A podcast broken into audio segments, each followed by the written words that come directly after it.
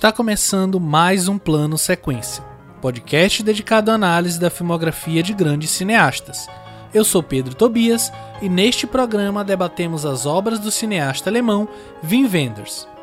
Nesta gravação, discutimos os seguintes filmes da carreira do diretor: Alice nas Cidades, de 1974, Paris, Texas, de 84, Asas do Desejo, de 1987, O Céu de Lisboa, de 94 e Palermo Shooting, de 2008. Apenas para lembrar aos nossos ouvintes que nossas análises são sempre feitas com spoilers, portanto fiquem atentos à minutagem de cada filme na descrição do programa.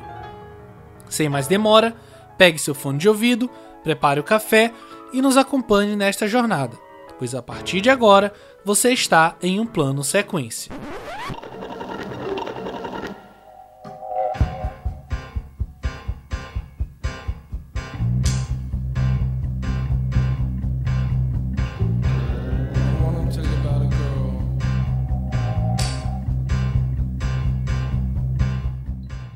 Wim Wenders nasceu em Düsseldorf em uma família católica tradicional.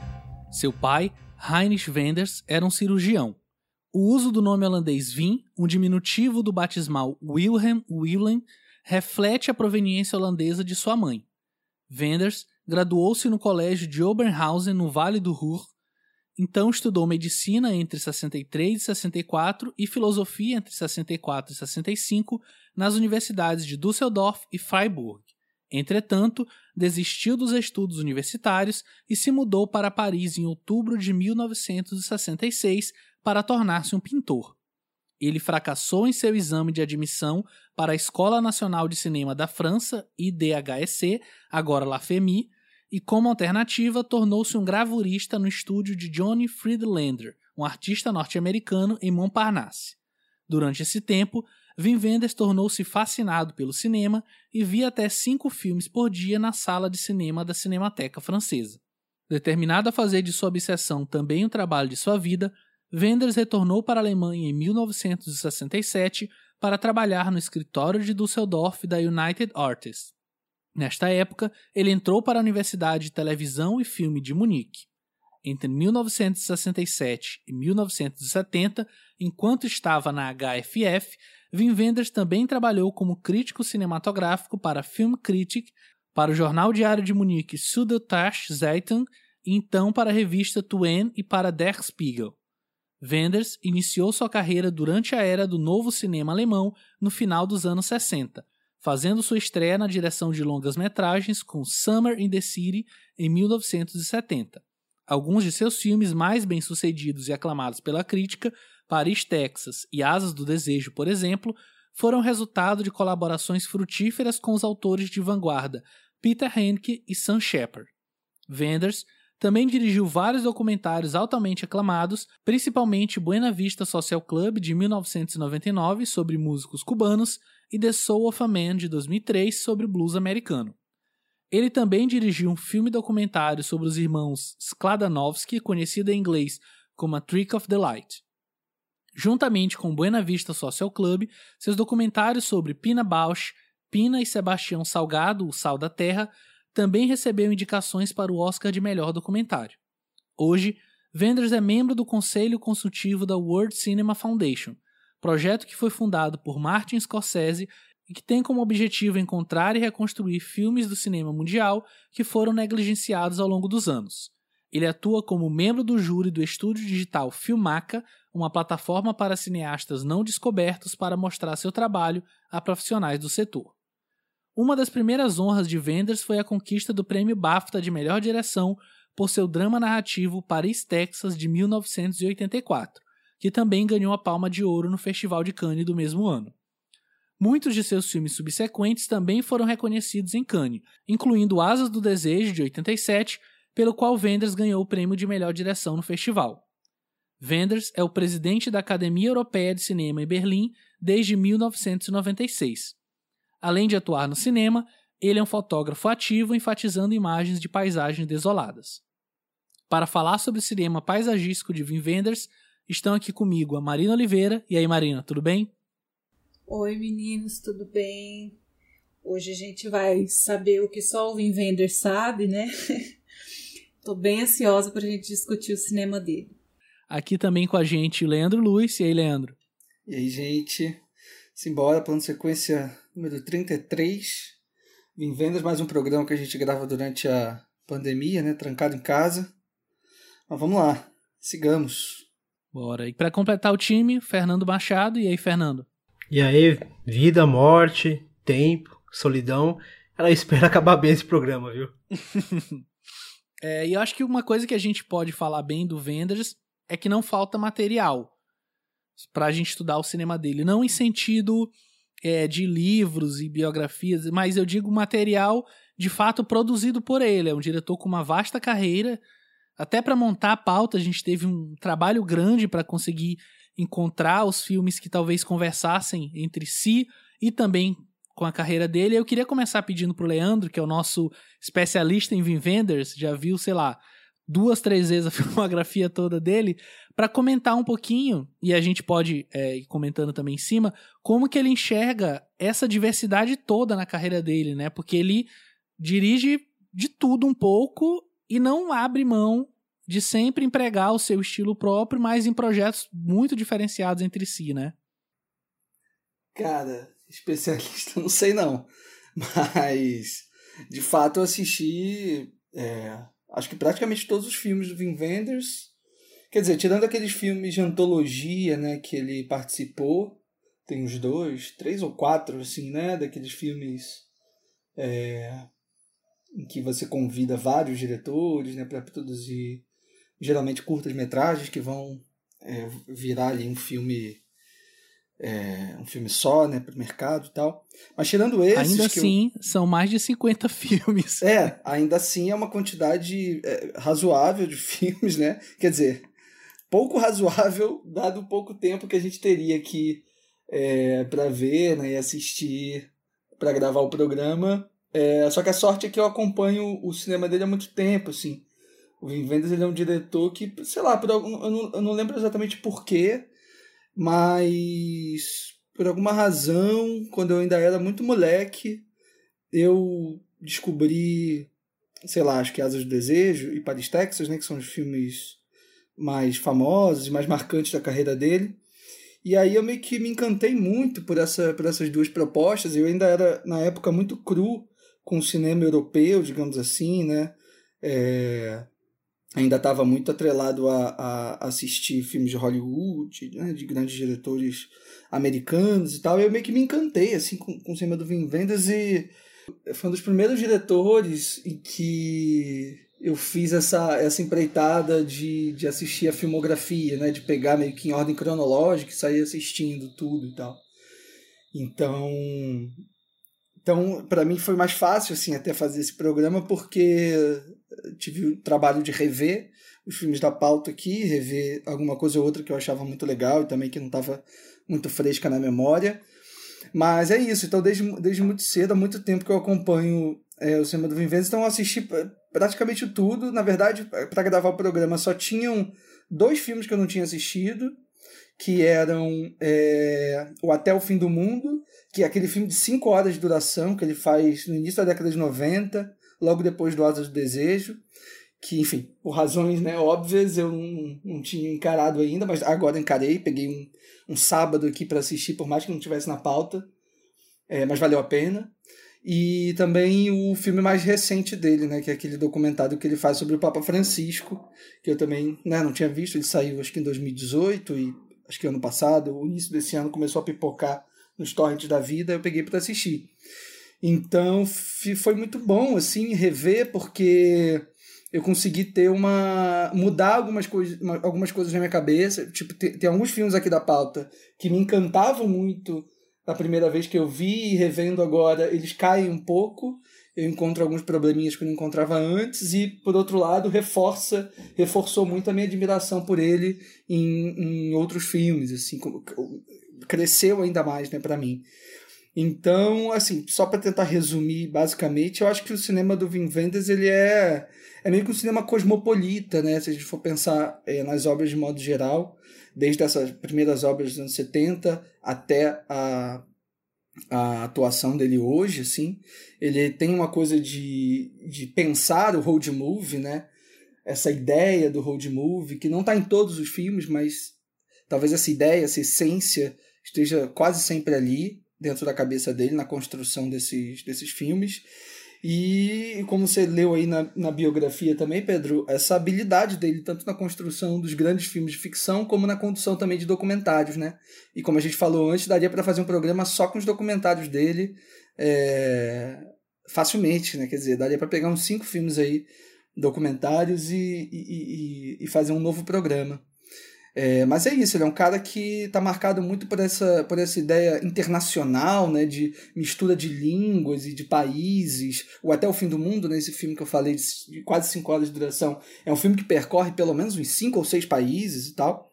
É, mas o que eu acho mais legal e que eu acho que faz sentido para o início da conversa aqui é pensar nessa primeira década de cinema dele, né? Nessa década de 70, muito marcada por essas ações cotidianas mesmo, desse ato provocado pela, pelas viagens dos personagens, flertando muito com os códigos de documentário, é, marcado muito pela parceria dele com, com o ator Rudger Vogler, né, que, tá, que fez alguns papéis menores, né, ele está no Medo do Goleiro Diante do Pênalti, está no A Letra Escarlate, que foram filmes que ele fez antes do Alice nas Cidades, e aí logo em seguida ele já, já vem como protagonista, né, o Vogler está no Alice nas Cidades, está no Movimento em Falso e está no Decurso do Tempo, que é o Kings of the Road, né, são três filmes muito semelhantes, né, o Alice, o Movimento em Falso no decurso do tempo, são três filmes muito parecidos entre si nessa abordagem, é, como esse personagem vaga pela, pela cidade, como ele vai encontrando personagens, nessa coisa mais clássica do, do road movie também. E eu não sei o que vocês acham é, desse primeiro momento, é, como esse primeiro momento conversa com o restante da filmografia deles, e até pensando em outros dois filmes também que não estão na pauta, mas que fariam super sentido aqui, que é o Amigo Americano e o Estado das Coisas, né? O Amigo Americano, que tem inclusive presença ilustre no elenco do Nicholas Ray, do Samuel Fuller. O Samuel Fuller está no Estado das Coisas também, o Roger Corman, então. É um diretor que está muito antenado, né? Com cineastas, está muito antenado com músicos, agrega tudo isso para a sua carreira, né? É muita coisa, gente. É...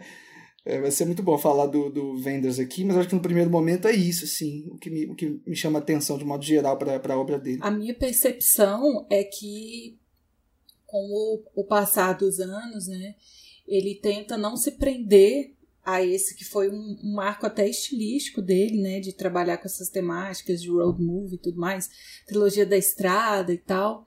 E aí ele meio que tenta é, subverter isso e trabalhar com outras coisas é, ao longo da carreira, mas eu acho que ele nunca consegue fugir 100% dessa essência dele, né? Então, até no, próprio Palermo Shooting, assim, eu considero esse um filme como uma, uma tentativa de resgatar é, esse Vin Wenders dos, dos primeiros filmes, inclusive dos primeiros filmes é, da pauta. Então, mesmo ele não tendo aí exercido de fato a, a, o, a profissão de filósofo, né? Está muito atrelado no trabalho dele. Então eu enxergo o, o cinema dele é, como um cinema assim de jornada mesmo. Ele está interessado na jornada é, dos personagens. E aí, nessa, nessa jornada, nessa busca por um destino, um lugar para ir, ou por estar totalmente perdido e não ter esse destino, né? É, ele aponta é, para apreciação nos detalhes, né? Nas coisas mais simples e tal. Bem existencialista mesmo, e eu acho que isso não some é, em toda a filmografia dele. Ele está sempre atento a isso, até pela questão, pelas questões técnicas, né? A maneira como ele está sempre valorizando a arquitetura e como ele tem um cuidado muito grande né, nas parcerias é, para fotografia dos filmes deles. Então ele tem esse cuidado com fotografia, com cor, é, até com a, a, maneira como ele filma esses espaços urbanos.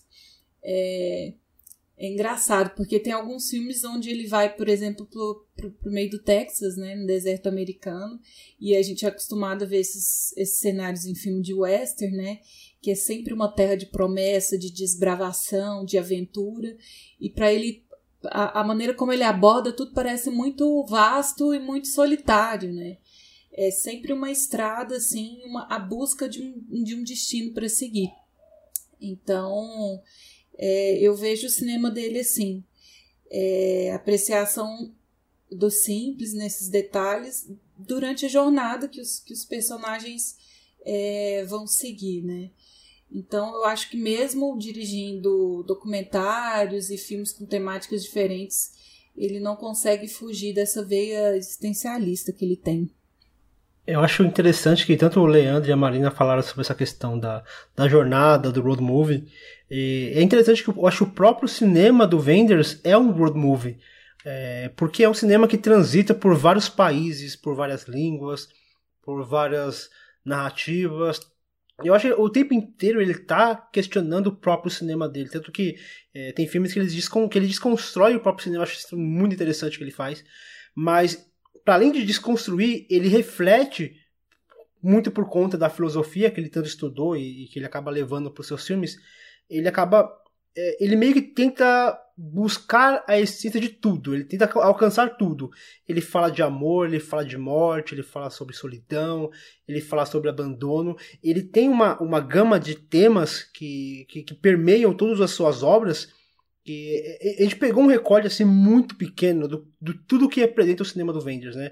Todos os temáticas que ele já abordou. Eu acho que isso faz o cinema dele um cinema que, que, que tem esse, esse apelo do road movie, ainda que não esteja presente no, na obra em si, mas tem uma aura ali de, de descoberta. Ele é um diretor que ele, que ele trabalha, ele tem documentários que falam sobre isso, sobre a questão de você é, estudar uma paisagem, de, de observar. Ele tem um cinema que é muito observável, né? ele tem um, ele tem uma, os seus filmes, em sua maioria, tem uma cadência, parece um, um passo um pouquinho para trás, que é para permitir que a gente observe os detalhes da paisagem, que ele tem, ele tem uma, uma questão de explorar o tempo e o espaço, é tudo muito, muito devagar, tudo muito lento, não no sentido de arrastado, no sentido de permitir que você reflita. E é um cinema que, nesse sentido, até me lembrou um pouquinho quando a gente falou da Lucrécia Martel, que é um cinema que exige bastante do seu público. Eu não acho que, que o cinema do Wenders, acho que um ou dois filmes aqui que, que eu assisti que tem um, que, é um pouquinho mais, é, digamos, palatável, assim, palatável assim, é o que eu penso é um cinema mais digerível, mais fácil, assim. Acho que é um cinema que, que exige um, um certo envolvimento do seu, do seu público porque é, é, um cinema que, que traz muitas temáticas, mas em momento algum deixa muito claro, né? É, é aquela coisa que, que ele, ele, é meio que contra aquela montagem clássica do. do é, falou alguma coisa, a câmera já, já, já movimenta para aquilo que ele falou, falou de um objeto, já movimenta para aquilo que o objeto falou. Tipo, é um cinema que não direciona nossos olhos, né? Ele vai passando, vai passando aquela coisa que a Clélia faz muito naquele cinema de fluxo. A câmera ela vai passeando, ela vai jogando, mas ela não vai direcionando aquilo que você deve olhar. Às vezes a câmera está apontando para o lado, mas a gente deve olhar para um outro lado. Eu acho isso muito interessante no cinema dele. É isso que você está falando, Fernando, acho que tem muito a ver também com o momento na Alemanha em que ele começa a fazer filme, né? Quer dizer, no início da década de 60 é, começa, um movimento, começa o movimento cinema novo alemão.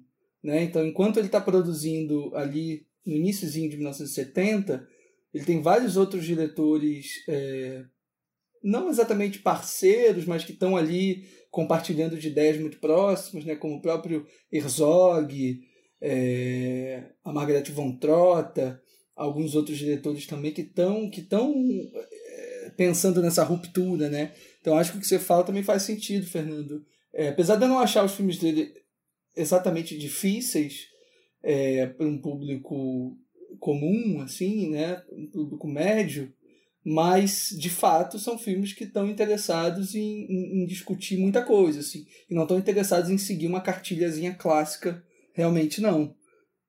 Eu assisti também alguns filmes agora é, dessa época, alguns filmes do Herzog que eu não tinha visto antes, então sei lá, o Aguirre, o Caspar Hauser, eu vi o A Honra Perdida de Catarina Blum, eu vi também, tentei entrar, vi alguns filmes do Fassbinder também, Fassbinder mais interessado na coisa clássica, do melodrama e tal, mas também cheio de ruptura, cheio de questões.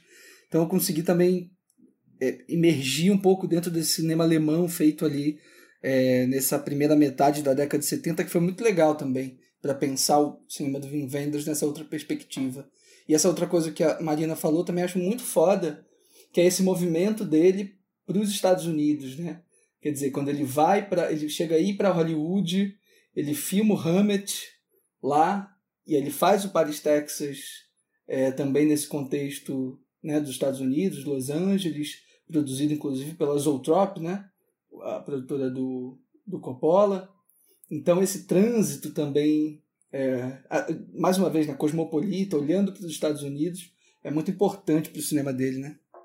É, e é curioso você mencionar é, o, Paris, Texas, foi uma coisa que a Marina também falou, e o próprio é, Wenders, ele situa o Paris, Texas como esse momento de uma certa mudança na carreira dele, né? E até isso vai ao encontro que você comentou no começo de a década de 70, aliás, né? Que é ali quando ele começa ser uma década mais coesa, e eu diria que o próprio começo da década de 80 ainda reflete isso, e essa mudança, entre aspas, para Hollywood, essa ida aos Estados Unidos, esses três filmes, né, praticamente, que ele, que ele faz ali, refletem muito isso. E o próprio Wenders fala que, para ele, Paris, Texas é o segundo filme que ele dirigiu. Porque tudo que veio antes, e aí ele fala, obviamente, isso não para diminuir a sua própria filmografia, mas no sentido de que tudo que veio antes acabou, de certa forma, preparando ele para fazer aquilo, acabou dando, é, como posso dizer, bagagem de fato para que ele pudesse fazer esse filme e que a partir daí a carreira dele toma um certo rumo diferente. Ele próprio reflete também que esses filmes que ele faz nos Estados Unidos eles têm as suas falhas, têm os seus problemas, ele reconhece isso. E, mas justamente ele também entende que fizeram parte do processo que levou a Paris, Texas. Ele fala em, em entrevistas. E eu acho que é meio isso mesmo. Assim, ele inicia, talvez ainda muito próximo desse cinema ainda clássico alemão, que ainda está muito ligado ao cinema pré Segunda Guerra Mundial e talvez um pouquinho após.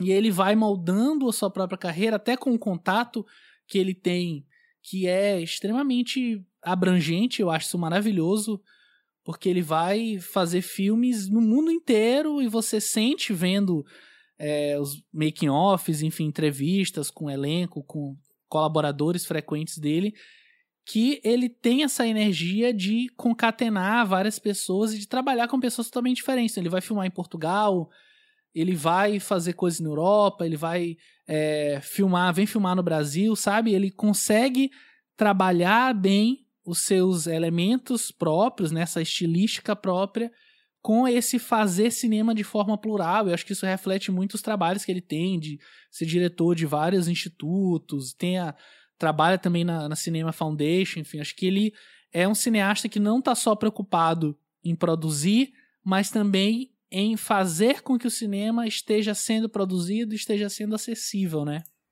Nossa, sem dúvida foi pro Japão, né? Quer dizer, depois de Paris, Texas, ele dirige o Tokyo Ga, que é um documentário sobre o Ozu. E aí ele faz o Asos do Desejo, aí depois faz um filme sobre um estilista japonês também. É, e essa coisa, então, é, tá sempre, ele tá sempre muito antenado né, no cinema do mundo. E é isso, ele tinha também essa coisa, esse aspecto que eu não tinha nem parado para pensar, é, relacionando com a obra dele, que é esse aspecto de crítico, né? Esse pequeno tempo que ele exerceu enquanto crítico é, e como ele admirava né, esses grandes diretores que eu até citei é, agora, é, Nicholas Ray, Samuel Fuller, é, Roger Corman, como ele traz eles para perto. Né, ele vai fazer um documentário é, sobre o Nicholas Ray. Né, quer dizer, ele vai ajudar o Nicholas Ray a finalizar o último filme dele acaba saindo um documentário super sofrido, super difícil. Nem que. Até comentei com vocês, né? Falei pra vocês assistirem, mas eu mesmo nem consegui rever. Eu revi só alguns trechos e achei pesado demais, nem quis rever, assim, porque é o Nicholas Ray quase morrendo na tela, né? Ele praticamente.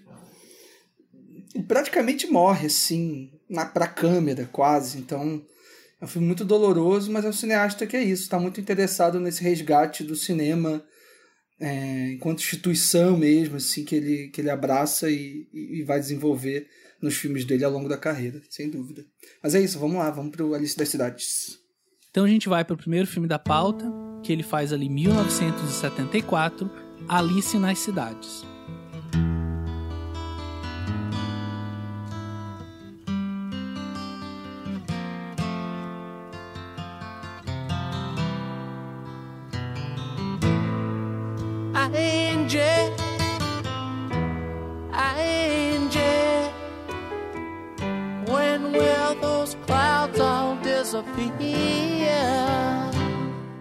Philip Winter é um jornalista alemão que está passando por um bloqueio criativo enquanto tenta escrever um artigo sobre os Estados Unidos.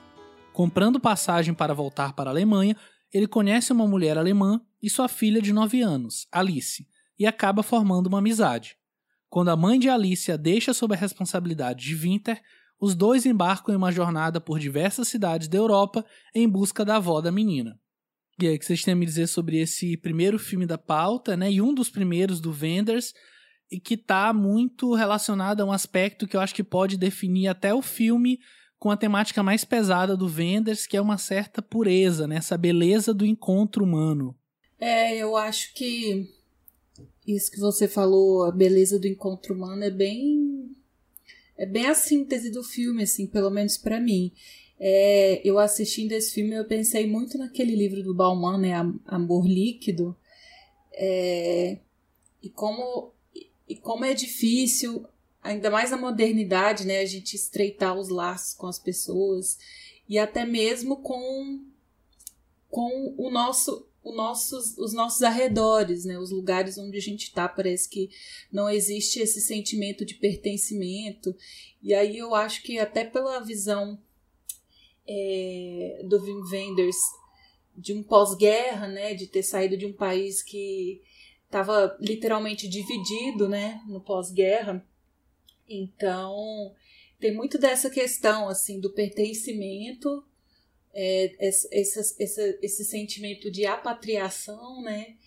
É, de solidão, assim, e como, é, e como é difícil se relacionar com as pessoas de forma mais profunda, mais significativa.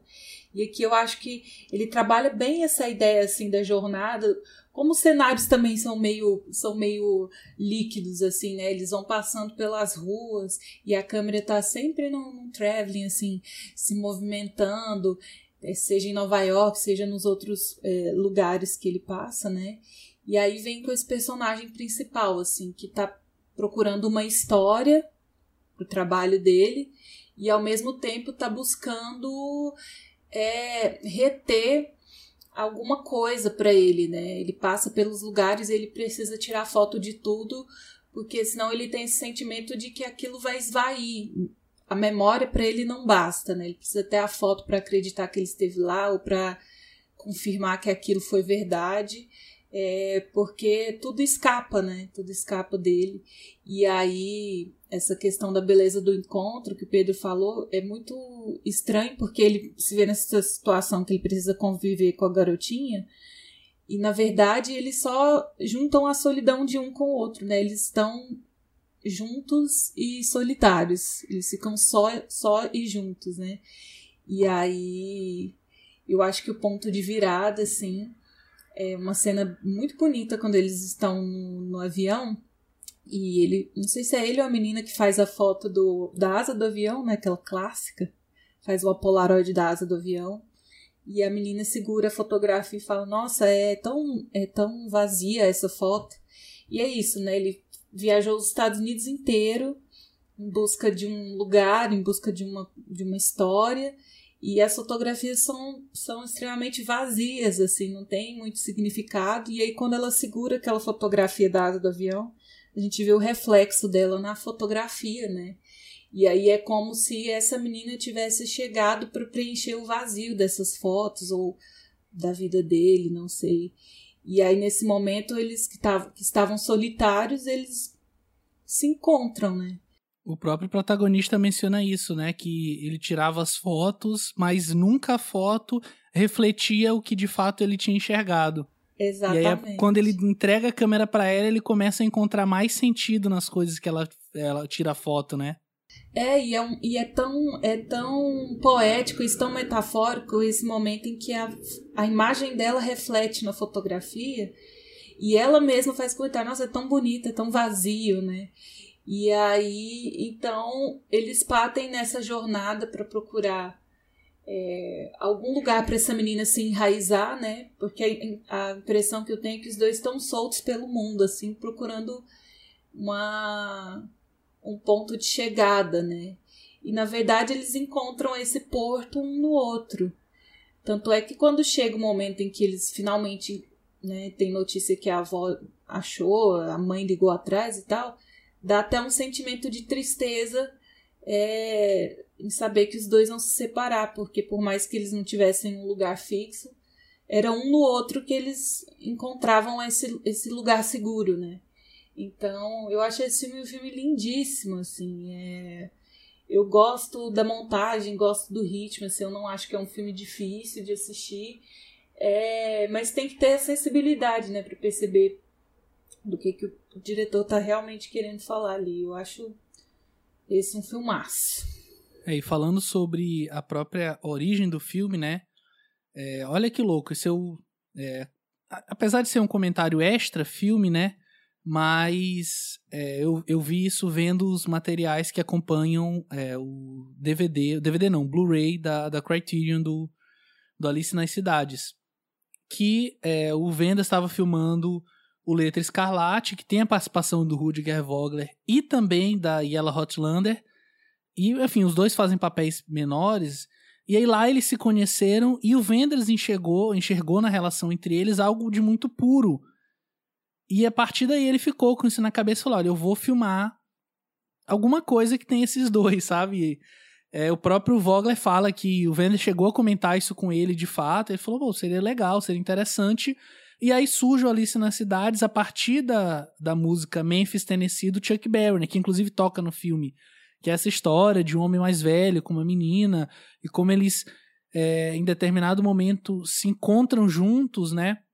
Enfim, isso reflete muitas coisas. Eu acho que o próprio olhar que a gente tem com o filme ele diz mais sobre o espectador do que sobre o vender, porque é muito fácil a gente ver essa relação entre os dois, uma menina de seus 10 anos e um homem com seus 30 e tantos, e os dois de forma muito íntima, de fato, sei lá, tem uma cena que ele tá na banheira e ela tá do lado conversando e puxando é, assunto com ele, e eu acho que a estranheza que talvez a gente sente ou não reflete muito o espectador, mas nunca a própria câmera do, do Vendas, porque ela tá sempre ali em prol desse encontro, em prol dessa beleza, dessa dessas coisas, da, da, simplicidade que é de fato esse olhar infantil, e acho que o próprio filme reflete nessa leveza, é um filme super divertido, super agradável, né? Apesar de ali na sublinha, no subtexto, ter sempre alguma coisa um pouco mais sombria, que talvez reflete o estado de espírito dos personagens, né? Mas eu não sei se isso chegou a incomodar algum de vocês. Fernando, chegou algum momento a causar essa sensação de cringe em você, de nossa, esse cara com essa menina, sabe? Para onde que essa história tá me levando, enfim. É, não sei se chegou a causar, mas tipo, gera uma apreensão. Mas sabe a cena que essa apreensão se dissipou? Foi no momento em que ela, em que os dois estavam num parque e aí a menina vai chega numa, numa, sei lá, uma verdade uma mulher que tava parada lá, lá tomando sol e aí ela conversa e ela pergunta sobre o cara e a, e a, e a mulher age super natural, assim, não, ele não tem cara de seu pai. Só que, tipo, não passa disso. E aí eu fiquei pensando, caramba, é, é realmente, tipo, não passa disso. E ali eu, eu fiquei um pouquinho mais calmo junto com aquela, com aquela personagem que ali meio que. Não, não, não, não há. Ele só é mais só é feio, tipo, ele só fala, ela só fala isso, ele, ele só é um cara estranho. É, mas ele não parece seu pai e o assunto morre ali. Eu acho isso isso que o, que o, que o Wenders ele faz que eu acho interessante. Ele não, ele não é, direciona nossos olhos, ele apenas mostra aquilo, ele apenas. A relação é isso. Se, eu, se você pensar alguma maldade, a maldade está de você, não está nessa relação. E aí eu fiquei pensando muito no, no, quando você estava falando dessa, dessa questão da, da beleza, da, da, da, inocência e de, e de como parece que não há ali um na entrelinha você vê alguma, algumas, algumas situações assim de, de desespero, de, de, de, solidão do personagem. E aí eu pensei num, num, texto que eu li da Maria Augusta Vilauba. Ela escreveu um texto, um, um artigo chamado Alice nas Cidades, Imagens, Movimento, Tempo e Interseções. E ela fala o seguinte... Ela Ô, Fernando, assim, só um parêntese. Diga. Mandar um abraço pra, pra Maria. Conheço ela. Maravilhosa. Tá brincando? Sério? Sério. Legal, uhum, cara. É... Espero que esse programa chegue nela eventualmente. Não sei se ela, se ela ouve. Ah, se não vai ouvir mas... agora, né? Vai lá. E aí ela fala o seguinte, ela fala que a câmera de Vendors percorre os espaços, filma os personagens, mas não tenta decifrá-los. Eles não são decifráveis, escondem dentro de si um segredo do qual a câmera não consegue penetrar. Eu achei, tipo, eu achei que isso resume muito a obra. Tanto que tem uma cena que, que para mim reflete muito disso, que é a própria cena do Chuck Berry, que ele tá ali em volta de uma multidão, mas parece que ele nunca esteve tão sozinho quanto aquele momento. Parece que aquele momento é um momento de total isolamento, total solidão, tanto que depois daquela cena ele volta para encontrar essa a criança. E aí eu fiquei tipo, pensando muito naquela cena que, e refletindo muito nessa situação hoje, porque hoje, é, querendo ou não, a gente está numa situação de, de, de, de, solidão, de isolamento, e as únicas coisas que a gente tem acesso daquilo que a gente gosta é por meio de, de alguma imagem, assim. Seja uma imagem no Discord, seja uma imagem no WhatsApp, seja no Zoom, sei lá, qualquer aplicativo que. Ou mesmo por foto, conversando pelo, por rede social. É, e aí como, como a gente sente falta dessa relação sólida, e ele lembrou muito o que a Marina falou sobre o Bauman, sobre a questão do, do, da liquidez, do amor líquido, né? E como aquele personagem, ele tá nessa situação de tudo, tudo é líquido, tudo é frágil, tudo escapa às mãos, aquela relação. Ele tem uma relação com aquela mulher, mas é, no, no, no, dia seguinte essa relação se esvai. E aí ele, ele, tenta criar uma solidez por meio daquelas imagens, tanto que o próprio razão de, a própria razão de aspecto do filme é no formato Polaroid, né, o próximo disso, que, que traz essa, essa coisa do, do de, uma, de, algo impresso para trazer uma vida, quando na verdade a gente sabe que o que realmente interessa não é a imagem que está ali. Acho que Paris Texas vai falar um pouquinho sobre isso, e sim a pessoa mesmo, não aquela imagem. Eu acho isso interessante no que o, no que o Wendell fez nesse filme e acaba reverberando nos demais filmes dele. E tem uma uma crítica assim que ele faz nesse filme que é até uma crítica a ele mesmo, né? Porque esse filme foi, foi inspirado nas primeiras viagens que ele fez para os Estados Unidos, né? E ali o personagem principal ele tem uma, uma crítica muito grande à cultura dos Estados Unidos, a mídia, a televisão, ele chega a literalmente quebrar uma televisão, né? Porque ele não aguenta mais ver comercial, não quer mais ouvir a rádio e tal. É, e ele, ele, acaba descontando as próprias frustrações dele, né? A, a inabilidade dele de escrever é, no, nos Estados Unidos, assim. É, para depois ele perceber que ele não, ele não odeia o país tanto assim, né? Que na verdade é, o problema pode estar dentro dele. Eu acho que tem muito a ver com o próprio diretor, assim, a relação que ele tem é, com a cultura americana e como ele tenta fugir desse padrão muito hollywoodiano de fazer filme e tal.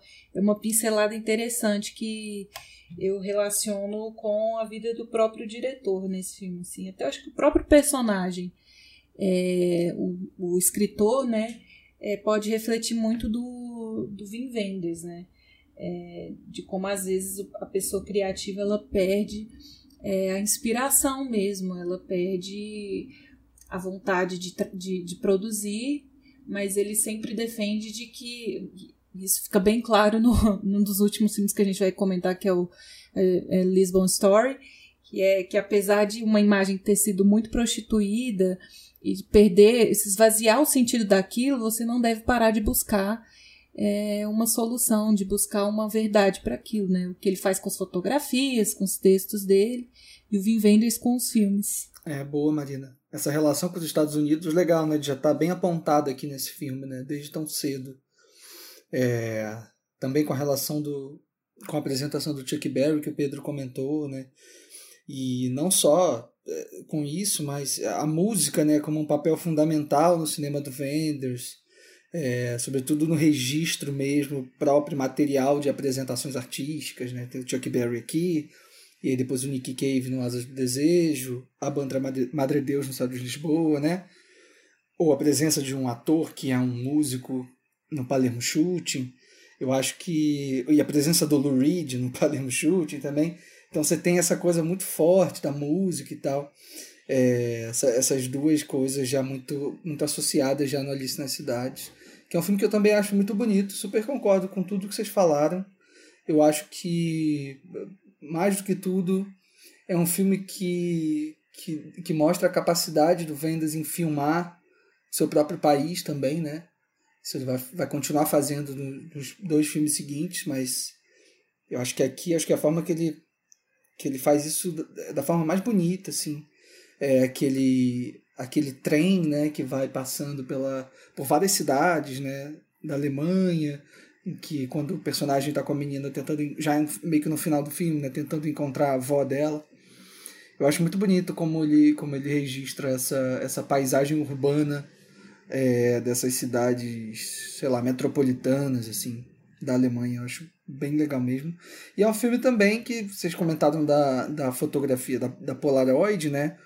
Tem um papel fundamental nisso também, né? Nessa relação que ele tem com a câmera. Eu acho que isso é uma outra coisa que aponta para uma, uma obsessão dos filmes do, do, nos filmes do Wim Wenders, que é esse, essa obsessão pelo aparato. Né? Ele está sempre muito interessado né, em como construir essa, é, essa, esses códigos, essa, essa linguagem no cinema. Né? Eu acho que aqui no Alice das Cidades é muito bonito como ele, como ele reflete isso através da, da câmera, da Polaroid, da própria relação conflituosa do personagem com a câmera, né? Acho que isso nos outros filmes também ele, ele vai ter, no Palermo Shooting principalmente, que eu acho que é um, por mais que sejam cinco, os cinco filmes que a gente escolheu aqui na pauta, né, não, não tenha uma conversa exatamente coesa entre eles, né? Quer dizer, se a gente fosse falar desse, dessa trilogia primeira, seria mais coeso, né? Mas eu acho que tem uma, uma outra espécie de, de, de, de, de relação que é legal de fazer, né? Então, se a gente for pensar bem, o Cidade conecta muito com, com a questão da fotografia no último filme que a gente vai falar aqui, né? No Palermo Chute. Isso é bem legal. E o uso da Polaroid ela é essencial, porque se não fosse a Polaroid, o filme não aconteceria. Se fosse uma câmera digital, um celular, onde a, onde a imagem apareceria na hora, assim, não funcionaria, porque o fato de ser uma Polaroid que tem um tempinho ali, é um tempinho curto, mas acho que esse, esse intervalo de tempo entre, entre o, o disparar do obturador e a revelação da foto, esse tempo gera uma angústia no personagem. Ele percebe que ele fica angustiado naquele é como se aquele período não aquele tipo, ele registrou e aquele período que a imagem vai surgindo ali na, naquela fotografia é, um, é, é, como se fosse um limbo ali, né? É um período morto, é um período neutro. E aí gera até uma angústia. A gente fica até angustiado assim de, de logo de, de revelar logo aquela imagem, porque para ele é isso, para ele só as coisas só existem a partir do momento que aquilo, que aquela imagem aparece na, na, naquela fotografia. Então, se fosse um digital, se fosse algo que tivesse que levar para revelar, não funcionaria. O uso da Polaroid é essencial nesse sentido também. Total. O que ele fala no, no filme sobre o Sebastião Salgado acaba sendo também um filme sobre isso, né? Sobre essa transição da fotografia. Porque o Sebastião é um artista que passou por todos esses momentos, né? É, então é muito, muito legal esse interesse dele, quer dizer, até por ser fotógrafo mesmo e tal. É, esse interesse pela, pelos aparatos, né? E como ele vai no Até o Fim do Mundo também é muito legal isso, assim. Como tem vários elementos, vários sistemas, várias câmeras, é, várias ferramentas diferentes no, no filme, assim. Leandro, e quando eu vi o filme, né, eu sempre tenho o costume de ver e logar lá no Airbox, de ouvir o seu comentário é, sobre a Yella Hotlanda, né, e como ela teve uma carreira curta, enfim. Ela fez, acho que, além do Alice nas Cidades, mas acho que mais dois filmes, depois deu uma sumida. Acho que ela aparece bem rapidinho no Tão Perto, Tão Longe. Aliás, eu nunca sei se é tão perto, tão longe, ou tão longe, tão perto, enfim. Acho que tão longe, tão perto. Lembro da. É, né? Acho que é tão longe, tão perto. E. Eu, é, acho que é bem rapidinho. E eu, eu, também fiquei com dúvida, né? Por que, que ela, não, enfim, não seguiu a carreira. E ela justamente comenta numa entrevista falando sobre Alice nas Cidades que a, a juventude dela foi muito difícil porque a personagem que ela fez no Alice era meio que tida como esse ícone da inocência, sabe? Então as pessoas se aproximavam dela muito para falar isso e conseguiam enxergar ela, mesmo já mais velha, com esse olhar de inocência, da, da pureza que a personagem reflete. E ela falou que isso fez muito mal para ela na juventude e ela quis se afastar, mas ainda continuar trabalhando no cinema. Então ela atuou fazendo figurinos, atuou atrás das câmeras, mas atualmente, é, e aí ela talvez tenha seguido um pouco dos passos do Vendas pré-cinema, ela é médica e atua é, com isso, enfim, espero que esteja se cuidando nesse período, né? Mas é engraçado isso, né, das pessoas é, ficarem com essa imagem de inocência, assim, porque é ao mesmo tempo que ela é uma criança inocente que tem ali a, essa relação parental e tem ele como uma figura de pai, assim, é uma criança muito madura, né? Parece que pela vida conturbada da mãe, assim, ela fala tudo com muita franqueza. E é até um choque quando eles chegam no quarto de hotel, depois de chegar é, na Alemanha e ver que a mãe não apareceu. E ela deita naquela cama e ela chora de soluçar, assim. É muito. É muito triste, porque ali caiu minha ficha que, gente, é uma criança abandonada pela mãe. Isso é muito louco, né? Então, eu achei engraçado, porque para mim eu vejo ela como uma, uma criança bem madura, assim. Claro que inocente, mas com uma maturidade muito interessante. Eu também acho isso. E ela atua tão bem, né, cara? É. Eu gosto tanto dela no filme. Muito. Ela, ela tem um carisma que o, que o protagonista não tem muito, assim, porque ele é meio carrancudo com ela no começo, né? E ela é toda carismática, assim, quando ela reclama que ele só leva ela para restaurante ruim, assim, que ela quer comer uma comida boa. E toda hora ela tá com fome, né? Quando uma criança com tanta fome. Mas é isso, assim, só um, um, último comentário que eu queria fazer, né? Como ele faz um comentário. Ele, ele tem esses comentários irônicos é, em relação do próprio fazer arte, fazer cinema, né? Por que, que você tira uma foto se o que tá ali nunca é a verdade? E ao mesmo tempo ele sente a necessidade de, de capturar a imagem para para confirmar na, no coração dele na mente dele que aquilo existiu, que aquilo aconteceu.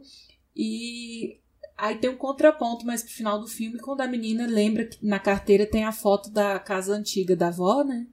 E aí eles saem pela cidade procurando essa imagem que na cabeça dele não é verdade, não, não capturou a verdade. E aí quando ele quando ele levanta a fotografia na frente do cenário real, assim, é exatamente a mesma coisa, é a mesma casa. E a fotografia ajudou, eles são um ponto de referência muito fiel para eles encontrarem a casa da avó, né?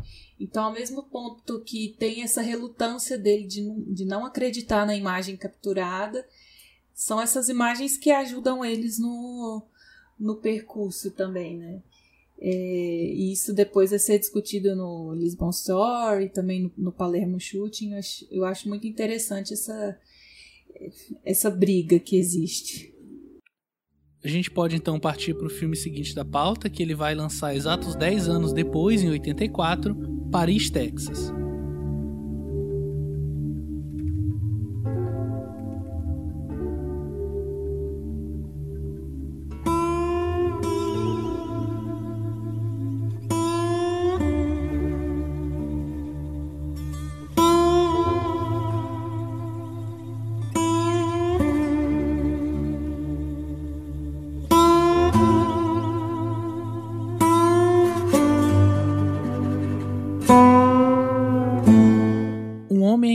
Exausto e sem memória em um deserto ao sul dos Estados Unidos. Aos poucos, se recordando de sua vida, ele é acolhido pelo irmão Walt, que é casado com Anne. Com eles, vive também Hunter, filho do homem sem memória. O homem é Travis Henderson, que logo tem que encarar o filho e sua esposa Jane e tentar acertar sua vida de novo. E aí eu diria que talvez nem tanto porque tem o Aso do Desejo, mas eu acho que quando a gente pensa em Vin Vendors, o Paris, Texas seria o primeiro filme que vem forte, né, à mente. É, como que vocês enxergam esse filme per si e como que talvez ele se relaciona com o resto da filmografia do Vendors, porque eu acho que tem elementos muito próximos, mas ao mesmo tempo ele é um filme tão distante dos demais, sabe? Tão quase descolado mesmo, assim. E é, isso me deixa sempre com sentimentos é, conflitantes, assim, não em relação ao filme, mas em relação a tentar enquadrar ele de fato, embora isso não seja necessário, enfim. Pergunta difícil. acho que, em primeiro lugar, é importante retomar isso que você falou, é de ser um filme feito 10 anos depois, né? Porque muita coisa acontece durante entre o Alice nas Cidades e Paris, Texas, né? Você tem um autor europeu se, se consolidando, né? Você tem essas colaborações, essa colaboração com o Nicholas Ray que eu falei anteriormente, que aí já tem uma uma, uma carga muito forte, né, desse grande cineasta estadunidense que também filmou é, faroeste, que também estava muito interessado nesse imaginário do homem americano e tudo. Ele tem essa coisa de ter ido filmar em Hollywood, né? quer dizer, ele fez o Hamlet dois anos antes, que foi uma experiência traumática para ele. É, ele entendeu ali fazendo o filme que ele não não se encaixa muito bem nesse sistema de é, de grandes estúdios, nesse, é, com essas equipes grandes, né? Então eu acho que a trajetória dele até o Paris Texas foi se foi ganhando muito muita carga, né? Foi, ele foi tendo muita bagagem para poder fazer o Paris Texas da maneira que ele bem, tem, bem entendeu. Assim. Nesse, nesses 10 anos, talvez ele tenha é, pensado muito sobre cinema, né? Quer dizer, inclusive ele faz um filme sobre o fim do cinema antes de fazer o Paris, Texas, né? Você tem o Quarto 666, que é aquele filme que ele faz em Cannes, é, entrevistando vários diretores num, num, quarto com uma câmera é, e uma televisão e para falar sobre o fim do cinema, né? Que era uma coisa que estava sendo muito discutida ali nessa época e entrevista Godard, entrevista Herzog, é, acho que faz Binder também. Entrevista na Carolina, uma diretora brasileira e tal, que estava lá. Então, assim, é, ele estava muito nessa onda de pensar o cinema, pensar nessa, nesse tipo. É, que tipo de fazer cinema é esse estranho dessa indústria? Será que é o fim desse modelo né, de produção? E aí eu acho que Paris, Texas entra muito nesse contexto. É, e aí, Pedro, eu não, eu não sei se eu entendi muito bem sua pergunta, assim, mas eu acho que Paris, Texas é o, eu acho que acho que dá para afirmar que é o filme mais, mais é, reconhecido dele, mais difundido. É, acho que até mais do que o Asas do Desejo. É, e acho que é o, é o, grande filme que vai consolidar a, a, carreira dele e é o, que, é o grande filme que ele vai ser lembrado até hoje, né? Quer dizer, e eu acho que é um grande filme mesmo em que ele está conseguindo articular muito bem essas coisas todas, assim. Toda uma trajetória muito pessoal e autoral de cinema para um modelo de, de cinema americano, né? Que o Paris, Texas acaba estando inserido também de algum modo.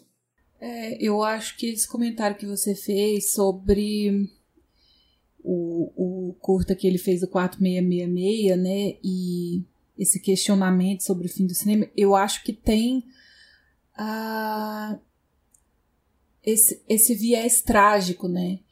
É, talvez até um pessimismo da parte dele, e daí isso se reflete diretamente nas escolhas pro roteiro, assim. O que me surpreende muito nesse filme é a, foi a coragem que ele teve de trazer um personagem uh, muito muito apaixonado, muito romântico, assim, mas que tem uma, uma é uma coisa muito trágica ao mesmo tempo, né? que apesar desse, dessa coisa sombria que permeia os outros filmes, né, que o Pedro comentou, assim, na Alice na Cidade, é um encontro entre amigos, mas por trás tem uma, uma criança que a mãe abandonou, um cara que está totalmente solitário, todas essas, essas dificuldades de se encontrar no lugar, de voltar para as raízes e tal. É, mas é um filme que acaba bem, assim, é um filme que deixa um quentinho no coração, assim como outros. E aqui ele não faz concessões, né? É, ele traz um tema super pesado que a gente descobre já no final do filme, assim, na hora final do filme, é, que é falar de relacionamento abusivo e, e como às vezes a única solução para essas pessoas é se separar, é se afastar mesmo, porque uma faz mal para a outra é, e ele encara isso como uma coisa que não tem cura, né? Então é um final muito muito triste, muito trágico, muito bonito, muito poético, mas eu acho que reflete um pouco esse sentimento dele, né? É, de questionamento, de é, de não fazer concessões, assim. Então, é uma história muito linda, é, cheia de esperança em todos os momentos, mas que acaba de uma forma muito, muito cruel, assim. É, não que encontro da mãe com o filho seja uma coisa ruim, é isso que a gente espera, né? Mas para esse personagem que a gente acompanhou o filme inteiro, é, é um personagem trágico, né? E aí isso se reflete na forma como ele filma as próprias paisagens, assim. É, tem cenários muito muito bucólicos, assim, tá no meio do é, tá no meio do deserto e tudo mais. E a gente tá, como eu comentei antes, está é, acostumado a ver essas paisagens. É, sabe, os Estados Unidos é a terra da liberdade, a terra das possibilidades, que é um país de tamanho continental, é diferente, muito diferente da Europa, né, que é, que é de onde ele veio, assim, que tem uma pluralidade muito grande, mas são países muito pequenos. E ele, os Estados Unidos é a terra da liberdade, das oportunidades. E ele vai passando por esses lugares assim, e tudo que ele encontra é uma, uma, uma vasta solidão, né? Tudo muito. Não tem nada de promissor ali naquele Paris, Texas, né? Um lugar abandonado, um lugar solitário, triste. Então, ao invés de a gente ver essas paisagens do Novo Oeste, como a gente via num faroeste, por exemplo, a gente vê muita rodovia, muito lugar abandonado, muita estrada de chão, assim. É, então eu sinto uma. Eu sinto um tom mais trágico nesse filme é, do que nos outros. Outros filmes que retratam temas igualmente é, difíceis, pesados, né? Como a gente já falou, morte, é, solidão, mas nesse aqui é tudo mais, mais difícil, assim. E aí uma coisa que me encanta muito, é, falando já de uma questão de fotografia, assim, é a escolha das cores, né, que ele faz para esse filme, assim.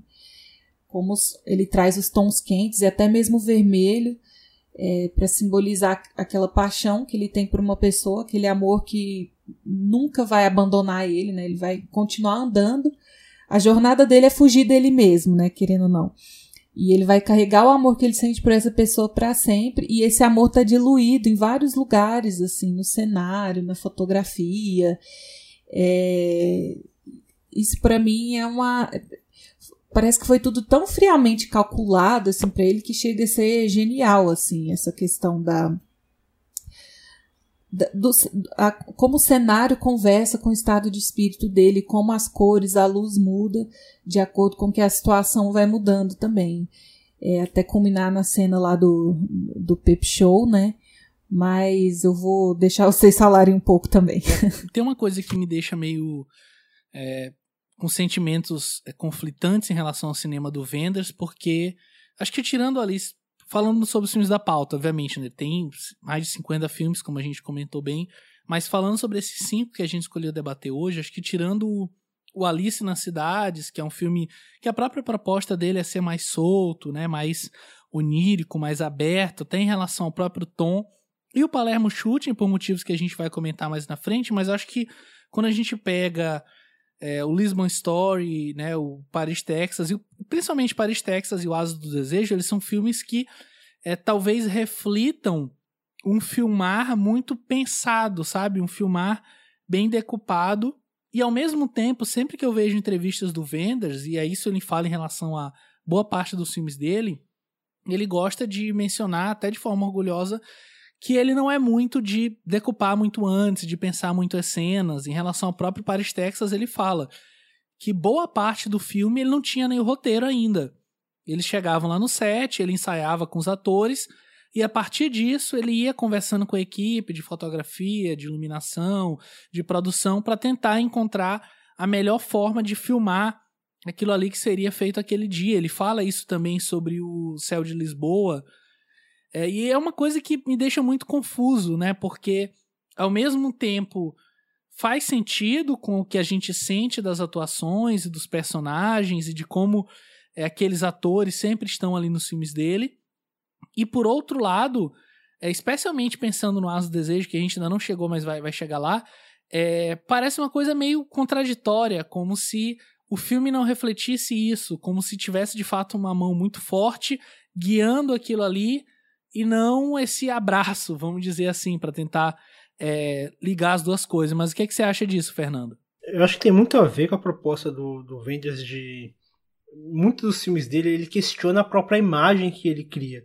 Eu acho que ele tem uma coisa de trabalhar a imagem e de muitas vezes questionar aquela imagem e questionar aquilo que ele está filmando. É como se ele estivesse filmando algo e o que importasse era o que não estava em, em quadro. Porque, por exemplo, quando aquele garoto, ele. O, o, é o nome dele? O Hunter. ele fala que ele vê pelo sorriso do pai que ele ainda ama a mãe só do jeito que ele observa aquela imagem do filme, quando tem aquele filme lá do Super 8. Eu acho uma cena belíssima, assim. E aí ele fala que, que percebe que o pai ama a mãe pela maneira como ele olha para aquela, aquela imagem. E só que tipo, um pouco tempo depois ele começa a raciocinar e fala que na verdade aquela imagem não era a mãe, e sim uma imagem da mãe no filme. E, sei lá, a gente até comentou um pouquinho sobre isso no, no Alice na Cidade, que a imagem por si só não representa a realidade, né? Tampouco representa uma lembrança porque era apenas um fragmento. E aí eu lembrei até do que a gente comentou quando a gente falou sobre o 24 frames do Abbas Kiarostami, que a gente vê um frame e pensa, tá, o que aconteceu antes e o que aconteceu depois. E aqui o fato dele utilizar um, um personagem que ele é desmemoriado, eu achei que é perfeito, porque ele vai descobrindo o que aconteceu depois daquelas imagens do mesmo jeito que nós vamos descobrindo também. Então aquela imagem, aquela imagem estática ou aquele fragmento, pouco importa. O que importa é o que aconteceu antes e o que aconteceu depois. E aí o filme vai, desenrolando e assim, a gente nem sabe o quanto da memória daquele personagem retornou. A gente nem sabe se retornou mesmo, acho que até nem, nem importa muito. O que importa é aquele, aquele momento e aí cabe ao espectador concluir aquele fragmento de imagem. Eu acho que é muito disso. Eu acho que é, ele tem essa maneira, de, ele tem essa, essa forma de pensar o cinema dele, de que a horas parece muito bem pensado, né? A questão das cores que a Marina comentou, que não é uma coisa jogada, assim, não é o acaso que fez com que aquelas tra trabalhasse aquelas cores, aquela cor, cor vermelha, que aos poucos ele, ele, ela vai crescer, depois ela vai se dissipando, mostrando que ele vai começando a se livrar daquela, daquela lembrança ótima que ele tinha daquela, daquele, daquele Super 8 e vai se conectando com a realidade. Não é uma coisa jogada, logicamente é uma coisa pensada. Ao mesmo tempo, a forma como ele filma, como ele posiciona a câmera dele é muito livre, é muito solta. E aí, e porque o que importa na verdade é, é de tentar alcançar o que aquele personagem está sentindo, aquele isolamento, aquela, o que a Marina comentou do, do relacionamento líquido, aquela coisa de, de, de, buscar uma coisa e não conseguir alcançar. Eu acho que isso que vale, a, acho que isso que, que, que realmente interessa para mim nesse filme, que é essa busca, essa relação dele com o filho dele, de ele tentar criar uma conexão. Acho aquela cena que ele que ele vai buscar a criança na escola. É, e aí eles estão lá na escola e ele busca a criança. Já se cena tudo, tudo ela é toda pensada assim de maneira muito lenta. Primeiro o filho se recusa a, a, a, voltar com o pai porque ele diz que ninguém volta andando. E aí o pai fica chateado, e depois ele, ele, ele permite, mas aí quando chega na hora ele não cumprimenta o pai, fica, eles ficam à distância, mas aí ao mesmo tempo eles respeitam o espaço um do outro, e aí eles voltam juntos, aí eles vão tendo aquela brincadeira, e aí aquela cena ela perdura, perdura, então cria uma conexão, mas ainda mantém uma distância, porque o período que eles ficaram separados é, é, é, muito grande. Eu acho que isso é o que deixa esse filme interessante, essas, essa, essa questão com, com a imagem, até é uma questão também até com, com espaço, ou aquela, aquela coisa do deserto, né, que, que é muito, muito simbólico também. E tem também, é, quer dizer, tem uma coisa importante que não dá para é, deixar batido quando a gente fala do Paris, Texas, que é a parceria com o Sam Shepard, né, que é o roteirista do, do filme o, Sam Shepard ele é um cara, enfim, que tinha uma, uma grandíssima carreira no teatro norte-americano, é, no cinema também, sei lá, foi um dos roteiristas dos Zabriskie Point, do Antonioni, por exemplo. É, era um cara que tinha um, um respeito muito grande é, literário, assim, quase acadêmico mesmo, pelos prêmios que recebeu e tudo mais, já nessa época. É, e ele vai trabalhar também depois com, com vendas no Estrela Solitária, né, se eu não me engano, de 2005, que ele atua também. Mas aqui eu acho que tem essa, essa base do, do, do roteiro do Shepard que acho que é muito importante para o Vendas e que talvez é, isso que o Pedro falou, que eu também, assim como a Marina comentou aqui em off, né, eu não sei se eu acredito muito bem nessas afirmações do Vendas, né, de que ele não planejava tudo, mas talvez, é, principalmente Paris, Texas e Asas do Desejo, nesses né, filmes próximos, que são. É, que, que você assistindo você percebe o, o quão o apuro técnico é importante para o filme, né? Mas eu, e talvez no Asas do Desejo até eu acredite um pouco mais, assim, porque é um filme mais solto mesmo, mais livre, é, apesar de mais complexo, talvez. Mas o Paris, Texas, ele é um filme bem marcadinho, né? Quer dizer, e eu acho que essa estrutura bem marcada é, do projeto, do roteiro, talvez, de ter esses três momentos muito bem definidos, né? Quer dizer, esse momento de reconhecimento de quem é esse personagem, né? De quem é esse Travis, é, ali nesse deserto texano, aí para o momento de enfrentamento é, e conquista do filho, e depois um, um, momento de confrontamento e resignação com a ex-esposa, né? Eu acho que são três momentos muito bem marcados e talvez é, por ele já ter essa estrutura muito bem feita, muito bem determinada, talvez ele tenha se sentido mais livre mesmo no set para poder criar algumas coisas em termos de imagem, né? Porque eu acho que isso é uma outra coisa muito importante. As presenças dos atores são muito importantes para o filme, né? O Harry Dean Stanton fazendo Travis, a Natasha Kinski fazendo a, a Jane. Eu acho que são duas figuras né, muito marcantes para o Paris, Texas. Eu acho que é todo o mérito do Wenders a forma como ele, como ele, como ele aborda esses dois atores. Né? É, tem uma, uma, uma frustração muito posta né, nesse final. assim é, Para além do filme ser todo muito dolorido, né, sobretudo aqueles é, diálogos finais, né, do, os dois momentos em que ele em que o Travis se depara com a Jane, eu acho que o final também é muito amargo, né? Quer dizer, é bonito que ele a atitude que ele, que ele toma, mas ao mesmo tempo a gente fica com aquela com aquele sentimento de frustração muito grande, né? E eu acho que tem a ver não só com a frustração de um amor perdido, mas eu acho que tem, e aí fazendo uma conexão com Vin Vendors e com, e com a América, eu acho que tem muito a ver com esse amor não correspondido por uma terra também, né? Esse amor também do Vin Vendors não muito correspondido pelos Estados Unidos, por esse sistema de estúdio que talvez ele acreditasse que, que funcionaria tão bem e que não foi assim que aconteceu, né?